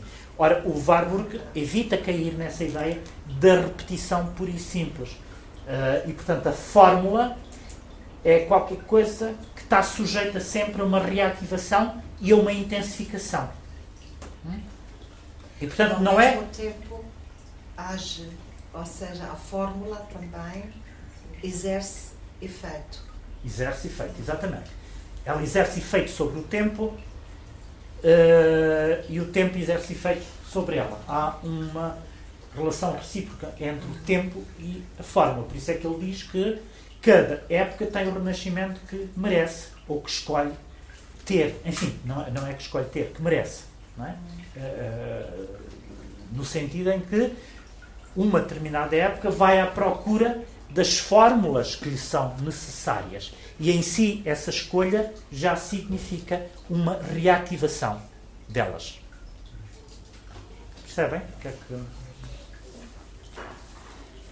Uh, ora, é neste uh, uh, uh, pathos formal fundamental do, que, que, que, o, que o Warburg mais estuda é o da ninfa. É? Ninfa. As imagens que nós temos, de facto, quer dizer, a projeção não é. Isto não permite uma, uma, uma boa. ver de maneira muito nítida e precisa uh, pelo menos no CD que eu tenho, que, vinha, que vem com o livro, que vinha com o, com o Atlas. Portanto, o tema da ninfa aparece no, no, painel 46, mas também noutro. Depois tenho noção que o 47 também ainda tem. E, eh, quer dizer, é preciso ter em conta, como eu vos disse, de que tudo isto era provisório, era um laboratório. E isto é, é, é digamos, este painel, no fundo, foi fotografado num determinado momento. Não quer dizer que no momento anterior ele não reunisse outras fotografias e, sobretudo, eh, estava em construção. Mas o que é. Eu chamava a atenção. Estão a ver esta imagem aqui? Há um, um estudo do Warburg sobre enfim, um escrito do Warburg sobre a mulher com um pote na cabeça, hum? Eh, que é uma figura muito recorrente. Aqui não se trata de um pote, mas trata-se de uma cesta de fruta. Aqui este. Encontramos também o mesmo motivo do, de uma mulher que também está em movimento e com um cesto de fruta na cabeça. Eu, aliás, chamei-vos a atenção para o facto de aquela célebre canção do Camões, Leonor que vai para a fonte, que leva na cabeça o pote também. Encontramos também aqui a mesma figura, a mesma figura, isto é, o mesmo tipo de motivos, e uh, há sempre um movimento, as figuras estão sempre em movimento. Há qualquer coisa que lhes imprime movimento. Isto não se vê muito bem, mas uh, dá-me só um minuto, que eu vou buscar o livro e faço circular aqui. Vocês veem melhor. E repare, vocês vão encontrar aqui uma. Digamos, as imagens estão legendadas, estão identificadas. Obviamente, não, não, não. estas legendas são identificações, são legendas colocadas posteriormente pelos estudiosos do Warburg. Ele não tinha estas legendas a identificar as figuras. E, portanto, no painel 46 é este que nós tivemos a ver. Mas depois também no 47 nós encontramos o tema da ninfa envolvido outro modo. Mas podem olhar pode circular. Depois tem vocês vêm no final ou qualquer coisa do género. Bom. Esta, esta questão da ninfa que aliás deu origem a uma correspondência muito interessante entre o Warburg e uma figura hoje não muito conhecida, de um, um colega, quer dizer, de alguém que ele conheceu em Florença, que era um, um holandês chamado André Jols, não sei se. Que escreve, que escreveu as formas simples. Quem, quem é que conhece? Quem é que Não disse conheço sim? o nome porque vem é, é, para interpretação de textos. Sim, exatamente. Ah, ah, mas eu, eu devo, devo- devo dizer que, que ser, vi-o citado, por acaso tenho o livro, esse livro, As Formas Simples, mas nunca li, não faço ideia exatamente o que é, nunca li. Não, não quero exibir aqui uma, um conhecimento que não tenho. Mas conheço, sei que o André Jols foi. eh, que o, que o Warburg teve relações pessoais com ele, conheceu em Florença e depois manteve uma correspondência com ele. Aliás, eu julgo que o André Jols, eh, enfim, eh, teve ligações ao nazismo, relações um pouco perigosas e durante muito tempo caiu numa espécie de limbo, precisamente por causa dessas ligações. Eh, e, e não é propriamente uma figura muito conhecida. Mas há uma correspondência do, do Warburg com ele em que às tantas todos eles entram numa espécie de. Quer dizer, o, o, o André Jols eh, eh, insinua que o Warburg está apaixonado por uma ninfa eh, e entram num, num discurso de insinuações ao mesmo tempo irónico, cómico, etc. Eh, e, e o Warburg responde um pouco na mesma moeda. Eh, como se se tratasse de facto de uma figura pela qual ele tinha uma paixão e uma atração que não conseguia esconder. Ah, evidentemente, ele, ele a primeira referência à ninfa, e portanto é uma referência anterior à, à- à- a esta referência à forma de patos, é, eh, ocorre no seu primeiro estudo sobre o Botticelli. Hum? Naquelas figuras que nós vimos aqui da Vênus e da Primavera do Botticelli, ele relaciona já com as figuras da ninfa.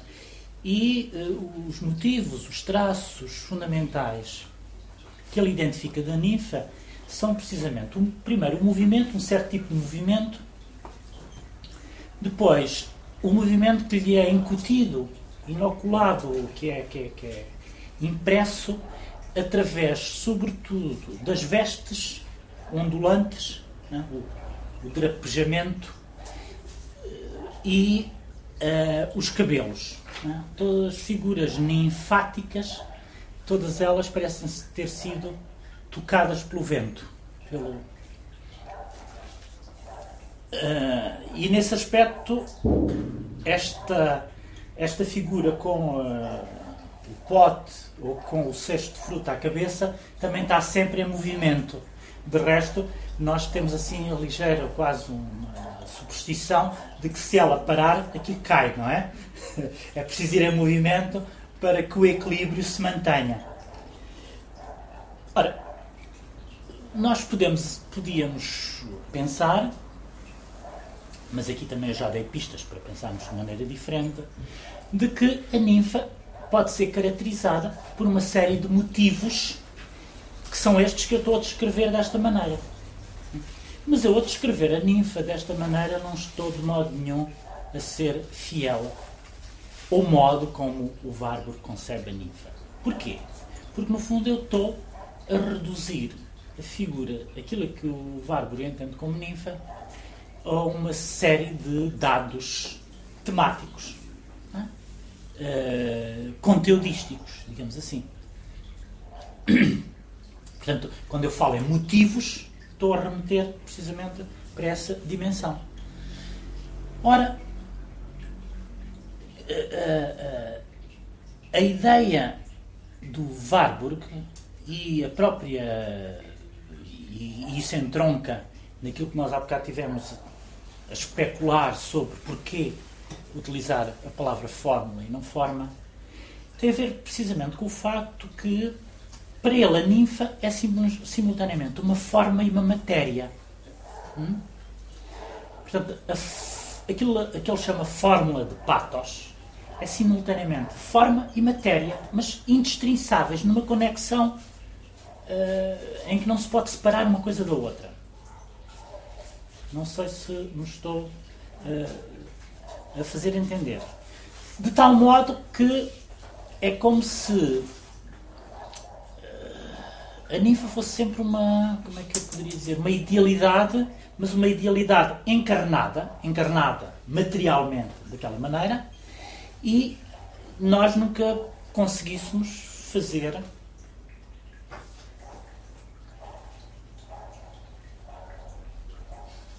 com que ela desencarnasse dessa, dessa forma. Ou seja, não, não podemos reduzi-la reduzi nem meramente à forma, nem meramente à idealidade que é suposto ela representar. Hum? E é precisamente essa conexão entre a forma e a matéria, entre a forma e o conteúdo, entre um certo número de traços representativos, entre a representação e a forma da representação, é nisso que constitui a ninfa. Por exemplo, quando, quando eu estou a descrever, a dizer a ninfa é uma mulher, é uma rapariga que, uh, que se desloca, que está em movimento. Bom, mas isto também serve para descrever este tipo de, de, de, de descrição, também serve para descrever muita outra coisa, sei lá. A Salomé ou qualquer coisa do género. É? Para pensarmos numa, numa, numa figura mítica. Ora, aqui o que está uh, sempre, digamos, no horizonte do Warburg é o facto desta ninfa ser simultaneamente feita de uma singularidade uh, inaugural e ao mesmo tempo ter sempre algo de repetição. E portanto ela é essa repetição é aquilo que ele traduz através da palavra fórmula, mas o facto de ser uma fórmula não lhe retira, não a subtrai à sua singularidade porque ela repete-se de uma maneira diferente. Estão a ver? Repete -se sempre de, de, de, maneira diferente. E, portanto, a ideia da forma e do conteúdo, que nós geralmente separamos, aqui neste caso temos que entendê-los sempre como co-originários. Eles são co-originários, originam-se no mesmo, no mesmo movimento, no mesmo momento. Então, isto é, é é difícil de perceber descrito assim, ou não sei se, como é que eu posso uh, tornar as coisas um pouco mais uh, claras. Eu tinha aqui, há bocado tentei tirar umas notas e às tantas. Uh, uma das notas que tirei diz, diz o seguinte: a ninfa uh, não é uma pura reprodução de uma forma pré-existente, mas antes a reprodução da relação entre dois polos estruturais de toda a imagem, a forma e o patos que ela exprime.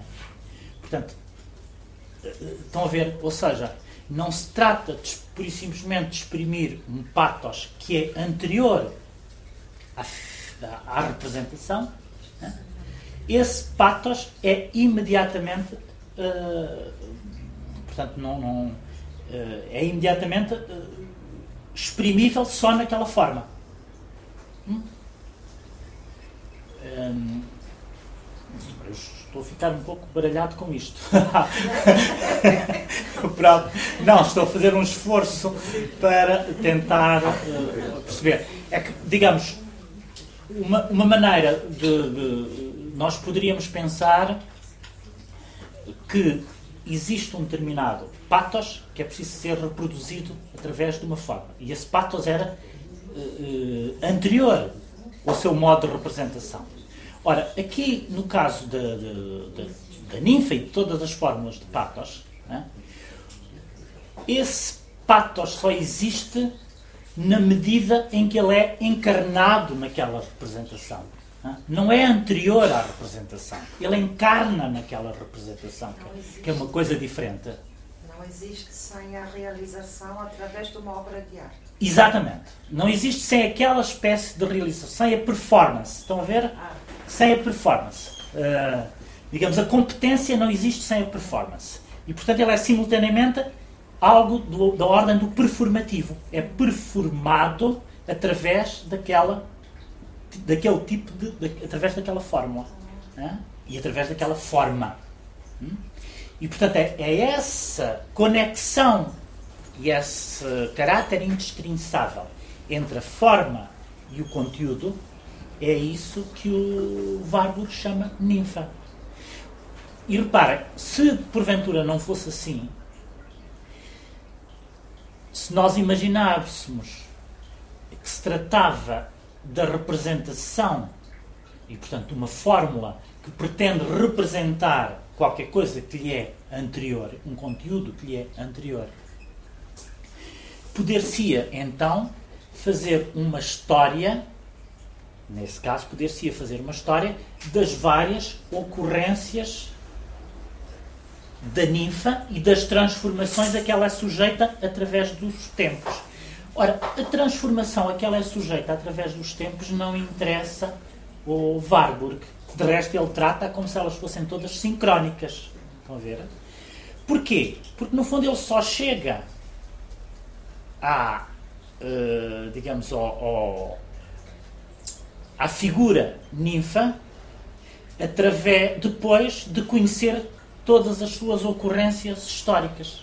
né? E, portanto, a ninfa, tal como ele a descreve, e aquilo que lhe interessa é a ninfa enquanto abstração. né? Não é as suas várias ocorrências eh, históricas. Ah, e, portanto, é, é- é- é- digamos, do ponto de vista do Warburg, a ninfa é qualquer coisa, como diz aliás o Agamben, que tem um estudo sobre ele, é qualquer coisa que é carregado de tempo. né? Aquilo que a ninfa traz consigo é o tempo. Uma memória que ficou ali, cristal, que é cristalizada através daquela eh, figura. Ora, isto faz com que, no fundo, não seja possível descrever a ninfa através de palavras. Ou seja, quando nós estamos a descrever a ninfa, como eu estou a fazer, e daí a dificuldade em explicar, o que é que eu estou a fazer? Estou a reduzi-la a um determinado conteúdo, quando, na verdade, aquilo que ela, esse conteúdo só existe precisamente num certo, numa certa forma de expressão. Hum? Ah, e, portanto, essa, essa, essa, essa redução narrativa ah, da ninfa não é possível de ser feita. Em suma, trata-se de qualquer coisa que é irredutível às palavras e que pode só existir através da imagem. Portanto, ele chega a, uma formulação daquilo que a imagem tem de singular e que não pode ser tradu traduzível em palavras. E, portanto, situa-se no ponto nevrálgico onde a imagem afirma a sua singularidade e não se deixa reduzir a nenhuma outra forma de expressão. E eu acho que nós estamos aqui num ponto eh, que, no fundo, prolonga, mas sem entrar nesse debate, que aliás é posterior, a questão de, da figurabilidade e naquilo que ela é.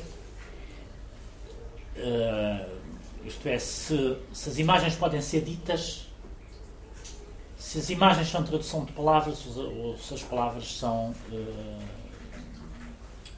são, são narrativas da imagem. Para dizer de outra maneira, quando, por exemplo, Freud, e, e eu novamente invoco Freud porque evidentemente há aqui muito de leitura do Freud, quando Freud fala na atenção à figurabilidade, é? que é no conceito freudiano, no sonho, é? as imagens, o modo como Freud eh, eh, descreve as imagens oníricas, é?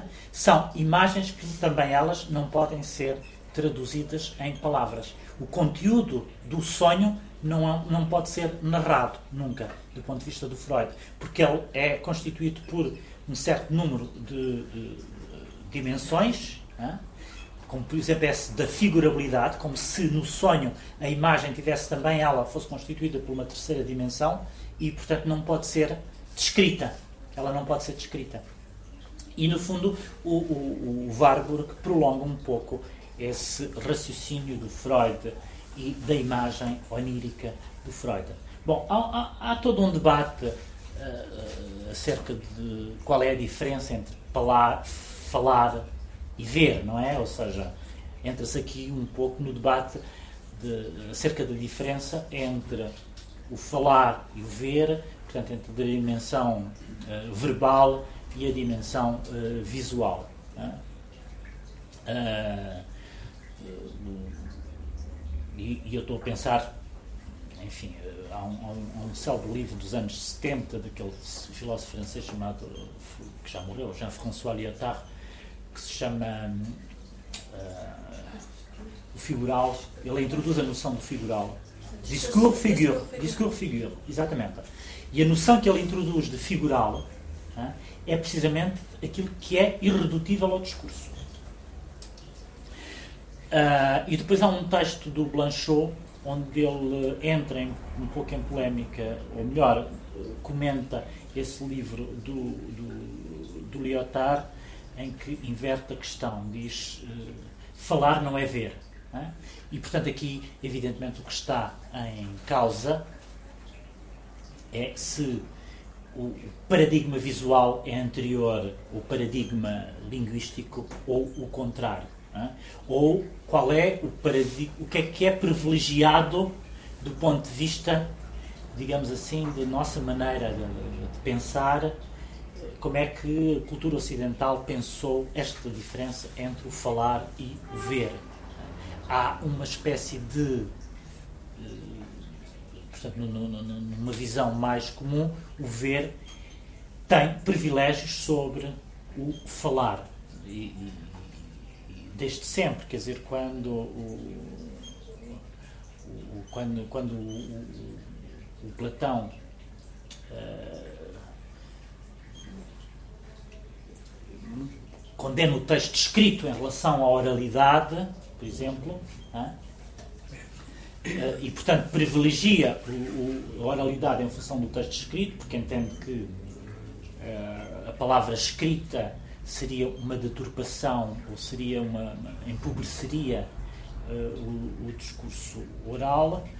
Mas aí a diferença é entre o oral e o escrito. De qualquer das maneiras, há um privilégio da visão. Digamos, no, no na racionalidade ocidental há um privilégio da visão sobre o, o sobre o discurso, né?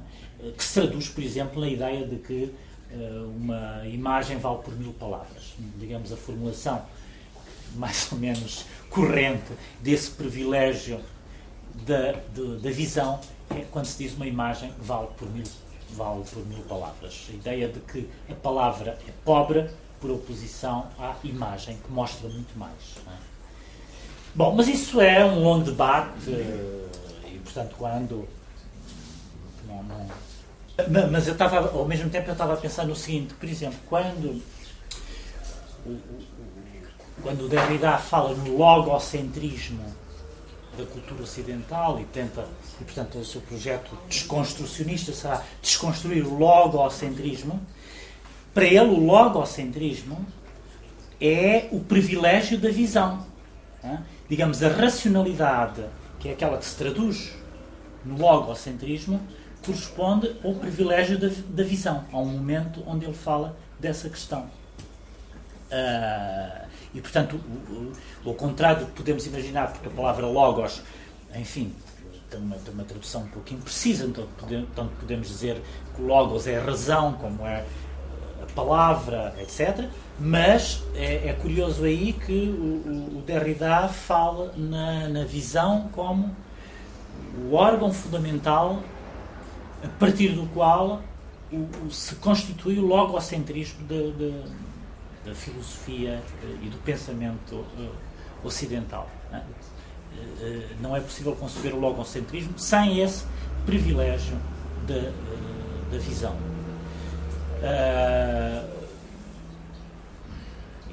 pronto, é, é, é, de facto. Mas, digamos, isto é, é, é, um eterno problema provavelmente um dos mais uh, difíceis de resolver. Aliás, nenhum destes autores resolveu, fosse o que fosse, isso não é, não é resolúvel e nem nós podemos pensar que, que, que deva ser resolúvel, mas é, digamos, há aqui um, um debate em torno desses dois polos uh, que ora se privilegia um, ora se privilegia o outro Ora, há momentos históricos em que a visão é privilegiada, ora, há outros em que a palavra é privilegiada. Eh, a eterna diferença entre a palavra e a imagem está sempre em questão e, e portanto, atravessa todos 2000, pelo menos 2.500 anos de, de debate e não é solúvel muito facilmente. E, portanto, digamos, o, o, no fundo, o Warburg, sem entrar nesse, neste debate, nos termos em que nós estamos aqui a, a entrar, a questão dele era, era de facto essa. E não há, mesmo quando ele fala da imagem, de facto há aqui uma atenção à, à relação entre a palavra e a imagem que está sempre não só no seu horizonte, raramente é explicitada, mas que está sempre no seu horizonte. Uh, e, portanto, que ele não atira propriamente para fora do tapete, para, para debaixo do tapete. Está, qualquer coisa que está presente. É um fantasma que o, que o persegue ao longo de toda a vida. Mas, portanto, estava eu a dizer que a ninfa, uh, uh, sendo essa, esse nexo entre a forma e o conteúdo, entre a forma e o patos uh, que, que, que, que, essa forma exprime, mostra um, digamos assim, um nexo expressivo fundamental e é esse nexo expressivo fundamental que o artista vai representar. Estão a ver? Ou seja, o artista não vai representar pura e simplesmente um determinado motivo uh, temático que faça parte da memória ou da, da história das imagens, é? sejam elas artísticas ou não, mas ele vai representar qualquer coisa que é um nexo uh, o nexo entre a forma e o conteúdo, entre a forma e o pathos que essa forma exprime. É? Porque, digamos, essa forma não é uh, apreensível sem o pathos que ele exprime. E, por outro lado, o pathos não é apreensível senão através de uma determinada forma. Estão a perceber? Talvez assim as coisas fiquem um pouco mais claras. Portanto, enquanto que, se, quando eu estou a descrever a ninfa deste modo, eu não posso descrever, ou, quer dizer, estou a abstrair-me, estou a pôr de lado, não estou a fazer menção à forma que a ninfa tem. Tá? E, no entanto, aquilo que eu descrevo enquanto ninfa, a figura, o movimento, etc., etc., tá? ela só existe dessa maneira, só exprime esse patos através de uma determinada forma.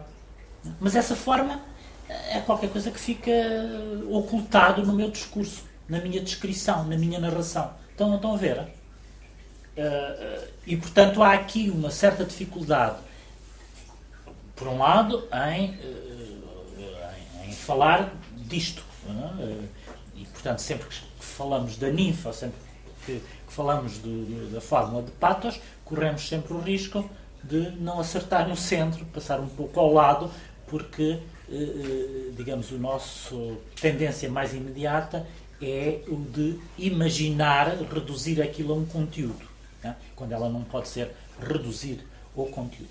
Dito isto, de facto, também não pode ser reduzido meramente à sua forma. Né? E daí, ontem, eh, eh, provavelmente, alguns equívocos terem sido terem emergido na, na, maneira como eu comecei por falar desta questão do pathos formal, precisamente e com a noção de significante, porque apesar de tudo, na palavra, quando nós falamos de significante, conseguimos abstrair, diga, dizemos, o significante é a dimensão material da, da palavra, o som, anterior ou, ou, ou, destituído ainda, imaginando, podemos imaginar que ele é destituído de significado. Portanto, há uma materialidade da palavra eh, em relação ao qual nós nos podemos subtrair, abstrair do significado. Aqui neste caso, a forma é imediatamente um significado. ao mesmo tempo. E o significado é imediatamente a forma que ela tem. Hum? Uh, e portanto é este nexo fundamental que dá, que resulta naquela forma expressiva. É? Então, então torna-se assim um pouco mais claro ou não? Uh, portanto, de, de, de, certa maneira, nós podíamos dizer que a fórmula de Patos, tal como Warburg uh, a entende, é, digamos assim, um princípio representativo, mas um princípio representativo que não, uh, que não implica uma anterioridade do conteúdo da representação, que nós associamos imediatamente a um determinado valor emotivo, patético, afetivo. Estão a ver? Ou seja, esse valor uh, patético, emotivo, afetivo só existe a partir do momento em que ele encarna nesse princípio representativo. Uh, e daí, daí uh, esta ideia do, do, do, do Warburg que as fórmulas de patos são como que imagens carregadas de tempo, né? mas sendo carregadas de tempo, elas subtraem-se a uma historicidade. Hum? Ou seja, é possível uh, uh, reuni-las sincronicamente. Elas precisam de ser vistas sincronicamente, não do ponto de vista de uma, de uma evolução histórica. Digamos, a ninfa, não interessa qual é a, a, a, ninfa que vem antes, uh, digamos, as, as, as, as, suas manifestações históricas, não interessa Vargo qual é aquela que vem antes ou qual é a que vem depois. Não há uma, uma, uma história eh, que, eh, de, das transformações da ninfa, ele não pretende fazer uma história das transformações da ninfa, ou dizer, oh, o Renascimento representava assim, o Barroco já representava de determinada maneira, e depois na modernidade ela já é representada de outra maneira. Não. Essa, essa historicidade está completamente ausente tanto das suas preocupações como, no fundo, aquilo que ele entende por ninfa não pode ser reduzido a este tipo de historicidade. Porque aquilo que ele entende por ninfa é precisamente o, o, aquilo que resulta de todas estas ocorrências olhadas ao mesmo tempo, em termos sincrónicos. Estão a ver?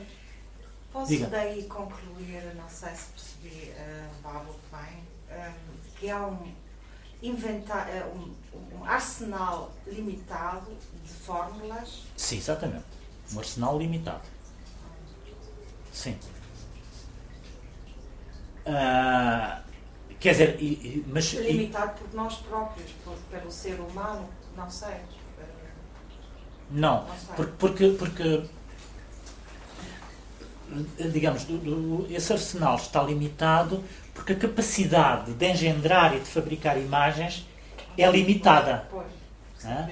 Ou seja, eh, é preciso, deste ponto de vista, uma imagem é qualquer coisa dotada de uma força expressiva, mitopoética, para utilizar os termos do Warburg, que tem uma função de orientação, para utilizar novamente, eu estou aqui a utilizar o idioma. Uh, uh, uh, e, portanto, funciona como um símbolo. É? Portanto, é tão limitada a capacidade de criar imagens como a capacidade de criar símbolos. E, portanto, o estoque, o armazém das imagens, é um armazém limitado. É evidente que a partir. Sim. Eh, nós podemos dizer, mas o, o, inúmeras são as imagens que existem neste mundo, hoje muito mais ainda do que no tempo do Vargo. Mas não este tipo de imagens que têm a capacidade de ficarem impressas na memória e de corresponderem a um conteúdo expressivo que tem qualquer coisa de fundamental em termos antropológicos. Está a ver? Eh, e, portanto, digamos, do ponto de vista formal, a capacidade de criar imagens é infinita. É? Mas essas imagens que depois podem ser analisadas meramente em termos formais, não é, eh, eh, não é sobre essas imagens que o Warburg se se debruça. Não, é? não, não, ele não, não está interessado na questão da civilização da imagem, na questão da reprodutibilidade técnica da imagem. Eh, portanto, não são todas as imagens que lhe interessam. O que ele pretende fazer é uma espécie de uh, uh, uh, roteiro ou história da cultura europeia por imagens. Ora, só algumas imagens é que são capazes de dar conta dessa história. Nem todas as imagens dão conta dessa história. Estão a ver? Uh, e, portanto, há algumas uh, uh, que, que, portanto, que são fundamentais, são peças fundamentais na história da cultura ocidental. Uma história que, aqui neste caso, tem como categoria fundamental, como categoria histórico-filosófica, a memória. Hum? Portanto, sempre que o Warburg fala em história, no fundo está a falar também da memória. Uh, e, portanto, algumas estão armazenadas nessa memória, há outras que, por isso, simplesmente passam com o tempo. As imagens que passam com o tempo não são imagens fundamentais. E, portanto, não, não, não, não, obedecem, não podem ser consideradas fórmulas de patos. Não têm esta característica de serem fórmulas de patos. Até porque não se repetem, não, não, não emergem da mesma maneira, não têm a mesma força expressiva, não correspondem a um conteúdo emotivo e afetivo uh, que foi, em determinada época histórica, impresso na memória como é impresso um trauma no, no, na questão do sonho e à escala da história do indivíduo. Uh, e, portanto, de, um, de, de, certa maneira, esta história do Warburg que ele pretende uh, fazer, que ele pretende que seja uma história por imagens, é um reconhecimento de que a imagem tem uma capacidade de modificar o nosso próprio modo de imaginar. Estão, estão a ver? Uh, portanto, não se trata meramente da representação, de, e representação implica sempre encontrar uma forma que traduza qualquer coisa que lhe é anterior, é? por uma, através de uma relação de semelhança. É? Não se trata de uma representação, mas trata-se da imaginação. É? Imaginação, ou seja, criação de eh, imagens. E, portanto, digamos que o passado, do ponto de vista desta história do Warburg, através das formas de patos, é como se todo o passado fosse imaginado. O passado é tradutível, traduzível em imagens, ou seja, ele é imaginado. Não é repre meramente representado, nem através de palavras, nem de imagens no sentido corrente, ele é uh, uh, imaginado.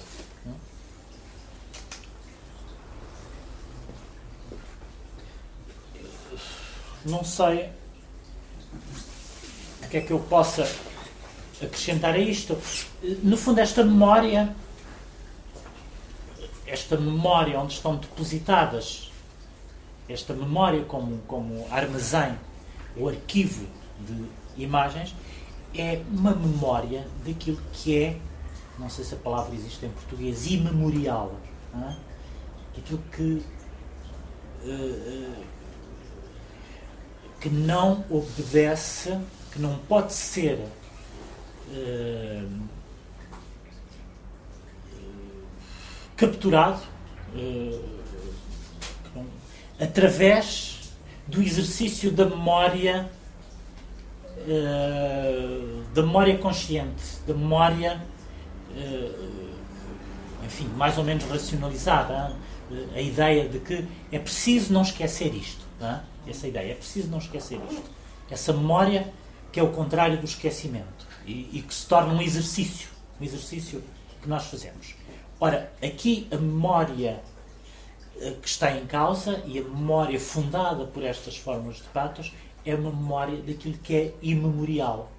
Isto é, que não pode ser objeto de uma recuperação através desse tipo de memória consciente, que é a memória a que nós recorremos quando pensamos, é preciso recordar isto, é preciso não esquecer aquilo, etc, etc. Portanto, aqui o imemorial diz, a palavra imemorial não é aquilo que foge à memória, mas é um tipo de memória sobre a qual nós não temos domínio. Estão a ver? A memória que não é dominável, que não é domesticável. E, portanto, uh, uh, aqui, neste caso, portanto,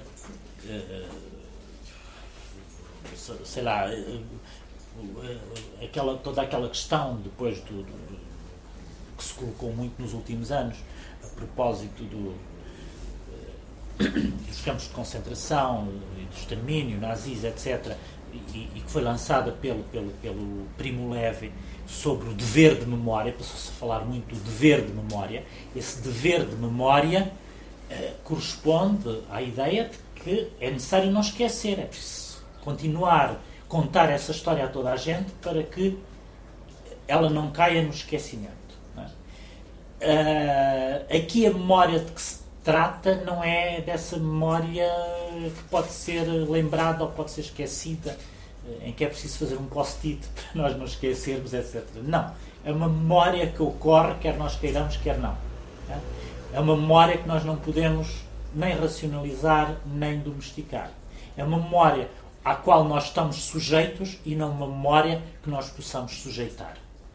E, portanto, é uma memória que não é objeto do nosso exercício de pensamento e de racionalidade, é uma memória que, pelo contrário, vem uh, determinar o modo como nós raciocinamos, como pensamos e como exercemos, uh, digamos assim, o pensamento e, e como fazemos, uh, como concebemos o próprio passado.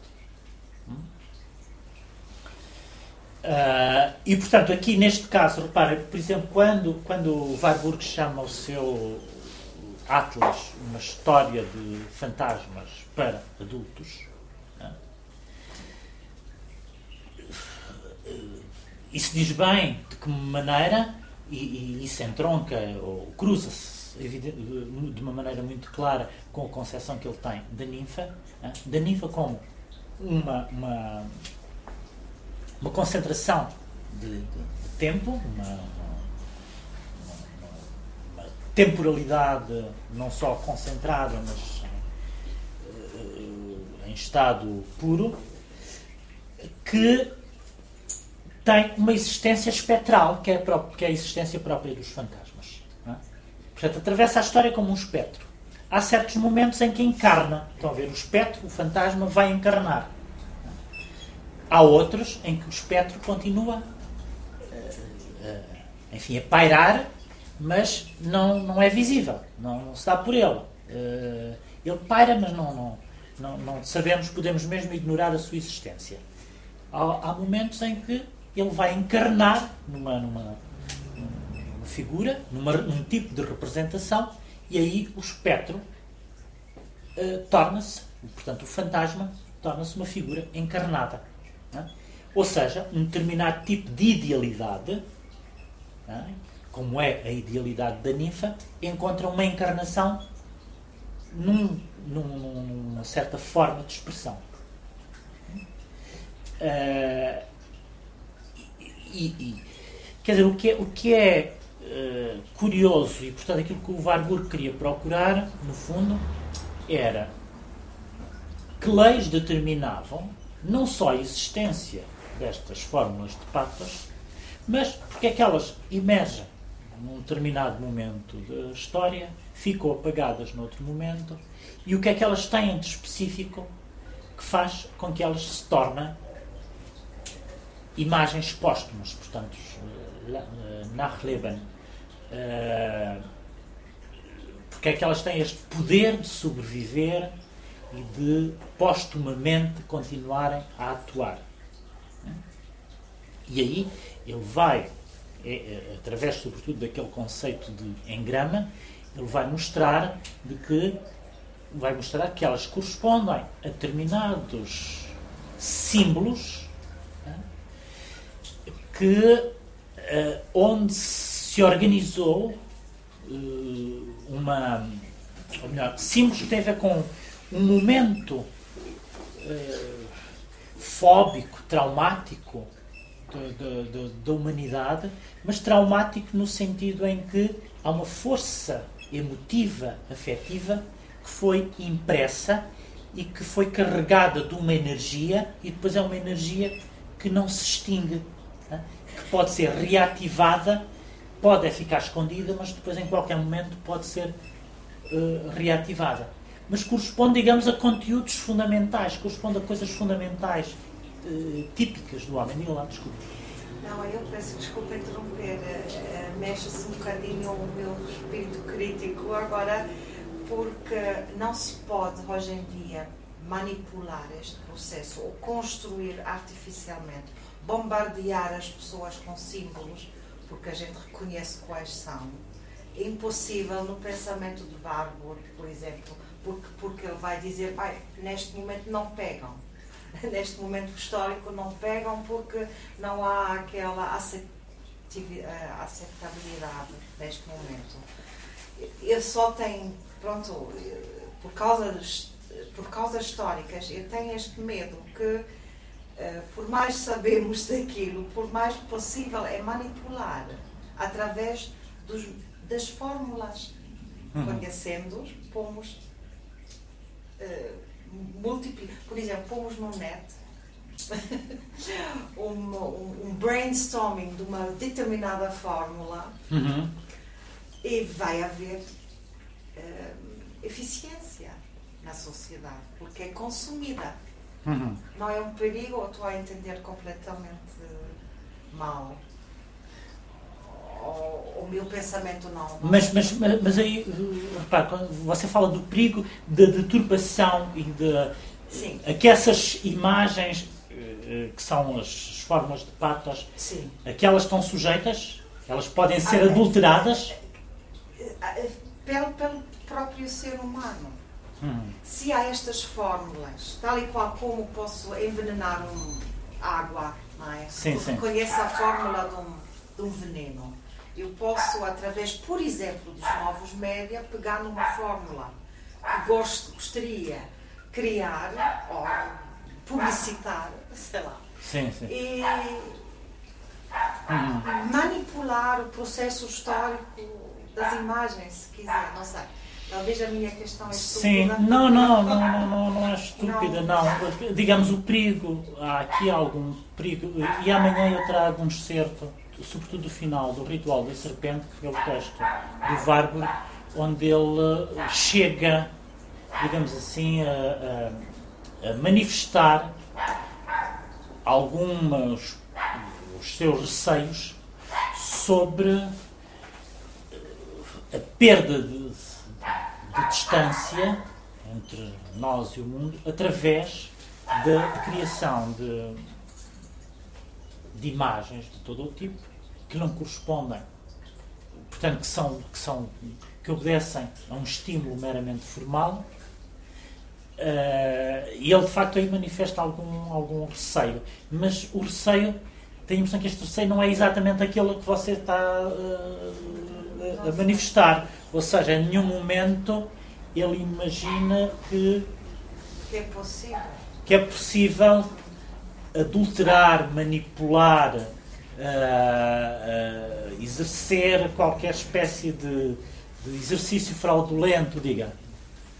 Eu acho essa pergunta muito pertinente. Uh, do meu ponto de vista, da minha leitura reduzidíssima do banco podia até dizer, polemicamente, em termos de uma provocação no bom sentido, para, para me esclarecer se o bolo completo ou não.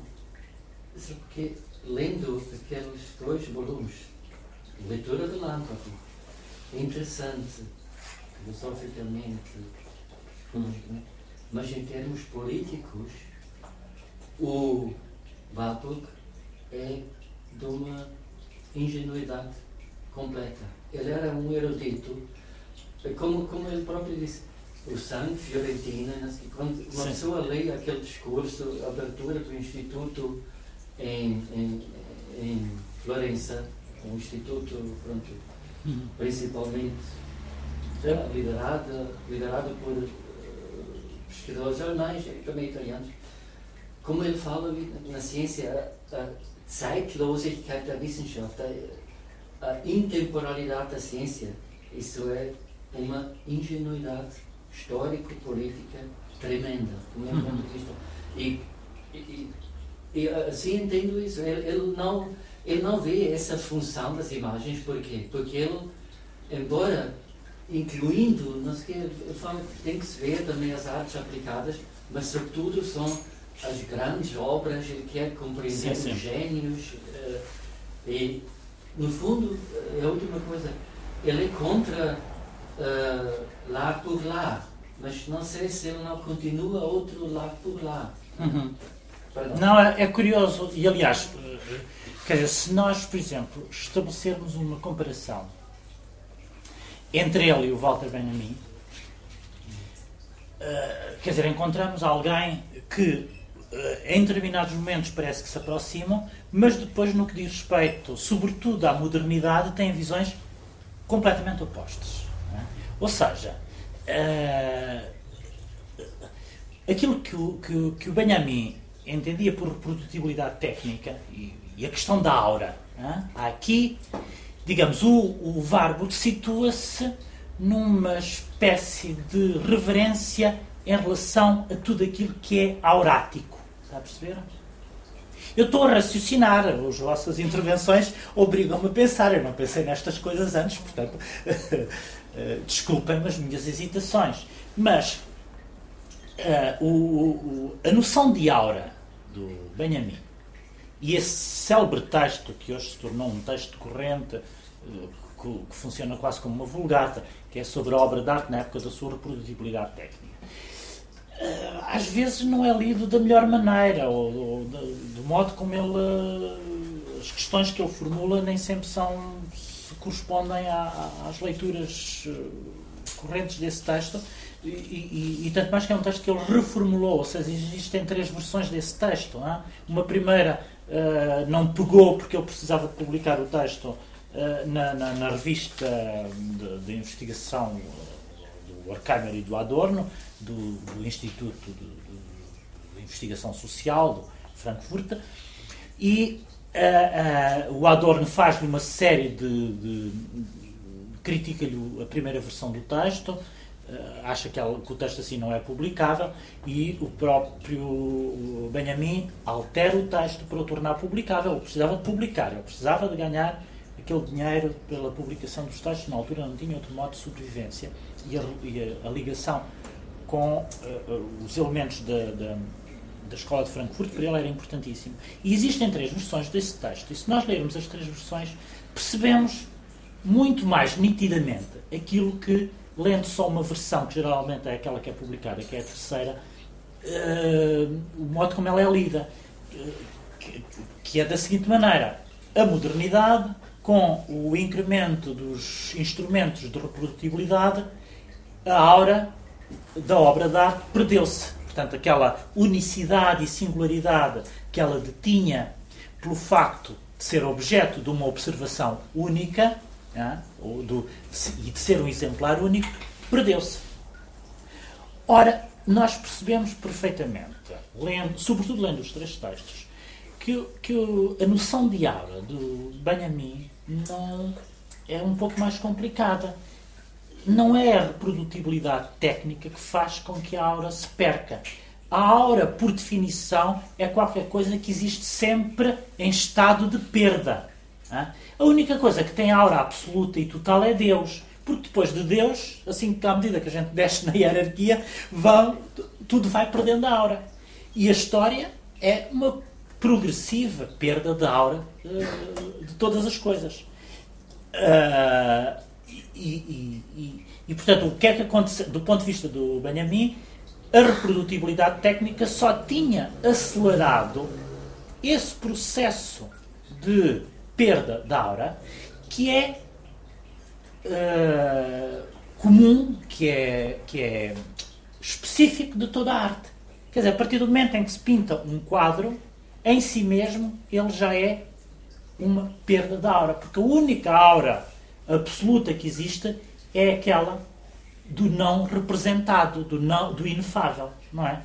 Portanto, em, em, última instância, a noção de aura, evidentemente, aqui é uma noção teológica. Hein?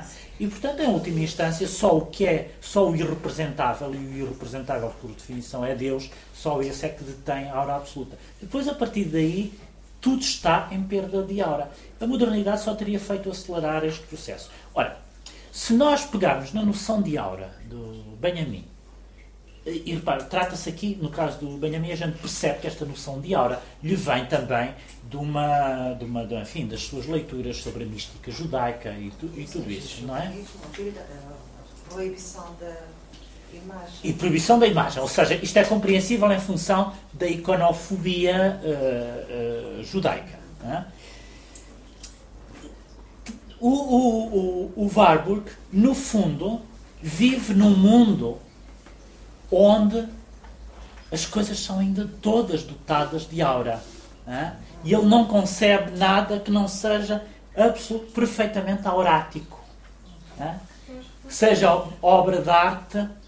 E, portanto, as imagens, a que ele chama imagens eh, pathos formal, são precisamente as imagens do, completamente auráticas, em linguagem benjaminiana. E, portanto, deste ponto de vista, todas as outras imagens que são construídas, seja por meio de processos forem, elas não detêm, não podem ser uh, investidas de aura, porque a aura não é uma coisa que esteja aqui à nossa disposição para nós investirmos, seja onde for, não é? Isso porque disse não pega. Eu não pega, exatamente. Uma coisa tem a hora, senão não posso reproduzir uh, N vezes, milhões de vezes. Exatamente, não pega. Era, era, era, era esse digamos, o, o, o, o, no fundo, e nesse texto sobre o ritual da serpente, no final, aquilo que ele insinua, enfim, não chega a dizê-lo claramente, é que, ou, ou então, neste, nestes, há aqui um, depois eu amanhã procuro e mostro-vos, há um dos painéis do Atlas, onde ele mostra o Papa uh, ao lado de uma imagem, o Papa, numa viagem que o Papa acho que fez a Roma, a Roma, desculpa, o Papa não viaja a Roma, é onde ele está instalado. Bom, uma viagem do Papa a qualquer sítio e depois ao lado há uma imagem qualquer, que era reproduzida no jornal. E ele fica ofendidíssimo e escandalizado pelo facto de a imagem do Papa aparecer ali ao lado de uma imagem completamente profana. E repara, o Warburg não era religioso, não, e então muito menos cristão e, portanto, não, não, não sequer tinha assim um respeito reverencial pelo Papa. Simplesmente, do ponto de vista da sua, da sua consciência do que deveria ser uma imagem e, sobretudo, da procura dessa aura da imagem, para ele, que o Papa aparecesse no jornal ao lado de uma imagem completamente profana, quase a roçar a publicidade, para ele isso correspondia àquilo que ele dizia, uma salada de imagens. É? E ele ficava horrorizado perante aquilo que ele achava que era uma salada de imagens. É? Criava uma confusão e instaurava novamente o caos original de onde nós uh, saímos e, e, a salada de imagens introduzia-nos novamente nesse, nesse, nessa espécie de caos. É? E, portanto, não havia respeito nenhum dele por aquilo que ele achava ser uma salada de imagens. Ora, do ponto de vista, repara agora, se nós passarmos para, um, para, para, para o Benjamin, o Benjamin fica fascinado com tudo aquilo que é a modernidade e com o que a modernidade uh, criou de novo. Não é? Portanto, ao contrário do Warburg, que é um homem que de facto tem algumas resistências em relação ao seu tempo, o Benjamin vive o seu tempo uh, uh, de um modo fascinado. Uh, e ele consegue, eu não, não, não diria injetar ou investir aura, consegue, consegue de facto. Quer dizer, eu dizia que não consegue, mas consegue. Repare, nesse texto sobre a obra de arte na época de produtibilidade técnica, ele vai mostrar que o cinema, as imagens cinematográficas, as imagens em movimento, é possível de uh, identificar nelas um determinado. Um, quer dizer, aquelas são que é uma reauratização da imagem através, sobretudo, da montagem.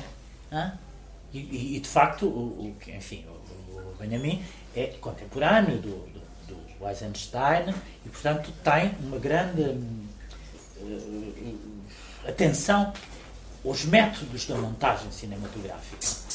E ele vai mostrar que, no, precisamente no momento em que uma arte completamente mecânica, que é o cinema, e portanto que à partida parece que estar a fazer uma arte completamente destituída de qualquer espécie de aura, através da montagem, o cinema consegue esse fenómeno, esse exercício de reauratização daquilo que à partida era completamente destituído de aura. Ora, e é esse raciocínio e esse, esse, esse investimento que consiste em reauratizar que conduz todo o pensamento do, ben, do Benjamin sobre a modernidade. A grande metrópole que é Paris é um lugar de reauratização também de, eh, enfim, da vida, de, de todos os aspectos de, de, da vida e, portanto, a vida moderna não seria destituída, não, não corresponderia a uma destruição completa da aura. É? Corresponderia a uma destruição da experiência, mas isso aí já é outra coisa um pouco diferente. E deste. De, o situar-se na dimensão da perenidade comporta de facto um risco que eu estou a perceber uh, onde você quer chegar. Mas é, não, não é, uh, digamos, o, não, não foi o Warburg que correu esse risco. Isto é, quando nós, por exemplo, comparamos o pensamento do Warburg com o pensamento de um autor como o Ludwig Klages, não sei se é um nome que. Sim, sim, sim, sim. Aí sim, o Ludwig Klages e a sua teoria da imagem pode ser objeto desse tipo de crítica. O Warburg não. A perenidade do Warburg não é a perenidade do mito. Está a perceber? Ou seja, há um pensamento reacionário, eu diria, um pensamento reacionário no sentido que é o do enraizamento mítico, é? da perenidade própria do enraizamento mítico, e que passa, que vai desde o Ludwig Klages até um Jung, passando pelo Mircea Eliade, etc, etc. E aí, de facto, nós estamos num campo perigoso, bastante perigoso, e sabemos muito bem, aliás, você provavelmente sabe melhor do que eu, você também tem acesso à cultura, como o nazismo se apropriou precisamente do mito o pensamento do mito é um pensamento uh, uh, não só perigoso, mas duvidoso. Precisamente por isso. Mas do mito não é do mito genuíno. O nazismo não se apropriou do mito genuíno. Os mitos genuínos nunca fizeram mal a ninguém. O que aconteceu foi que o nazismo fabricou mitos, inventou mitos. Uh, quis encontrar mitos onde ele não existia, desde o mito do, do sei lá, folk, é um mito, não é? Uh, não interessa, não, não vamos agora falar disso. Mas uh, esse pensamento do mito, enquanto pensamento da eternidade e, sobretudo, do enraizamento, em que as coisas são naturalizadas, inclusivamente a cultura, esse sim é um pensamento perigoso, é um pensamento altamente reacionário. O Warburg não se situa quando a questão da perenidade ou da do tempo longo do Warburg não se situa nessa dimensão mítica. Percebe? Situa-se numa dimensão da história, mas numa dimensão da história como memória. Ele não, de facto não fala em arquétipos, não fala em mitos no sentido dessa eternidade e dessa, desse enraizamento que tem um grande desprezo pela historicidade. O mito é o desprezo pela historicidade, enquanto que o Warburg procura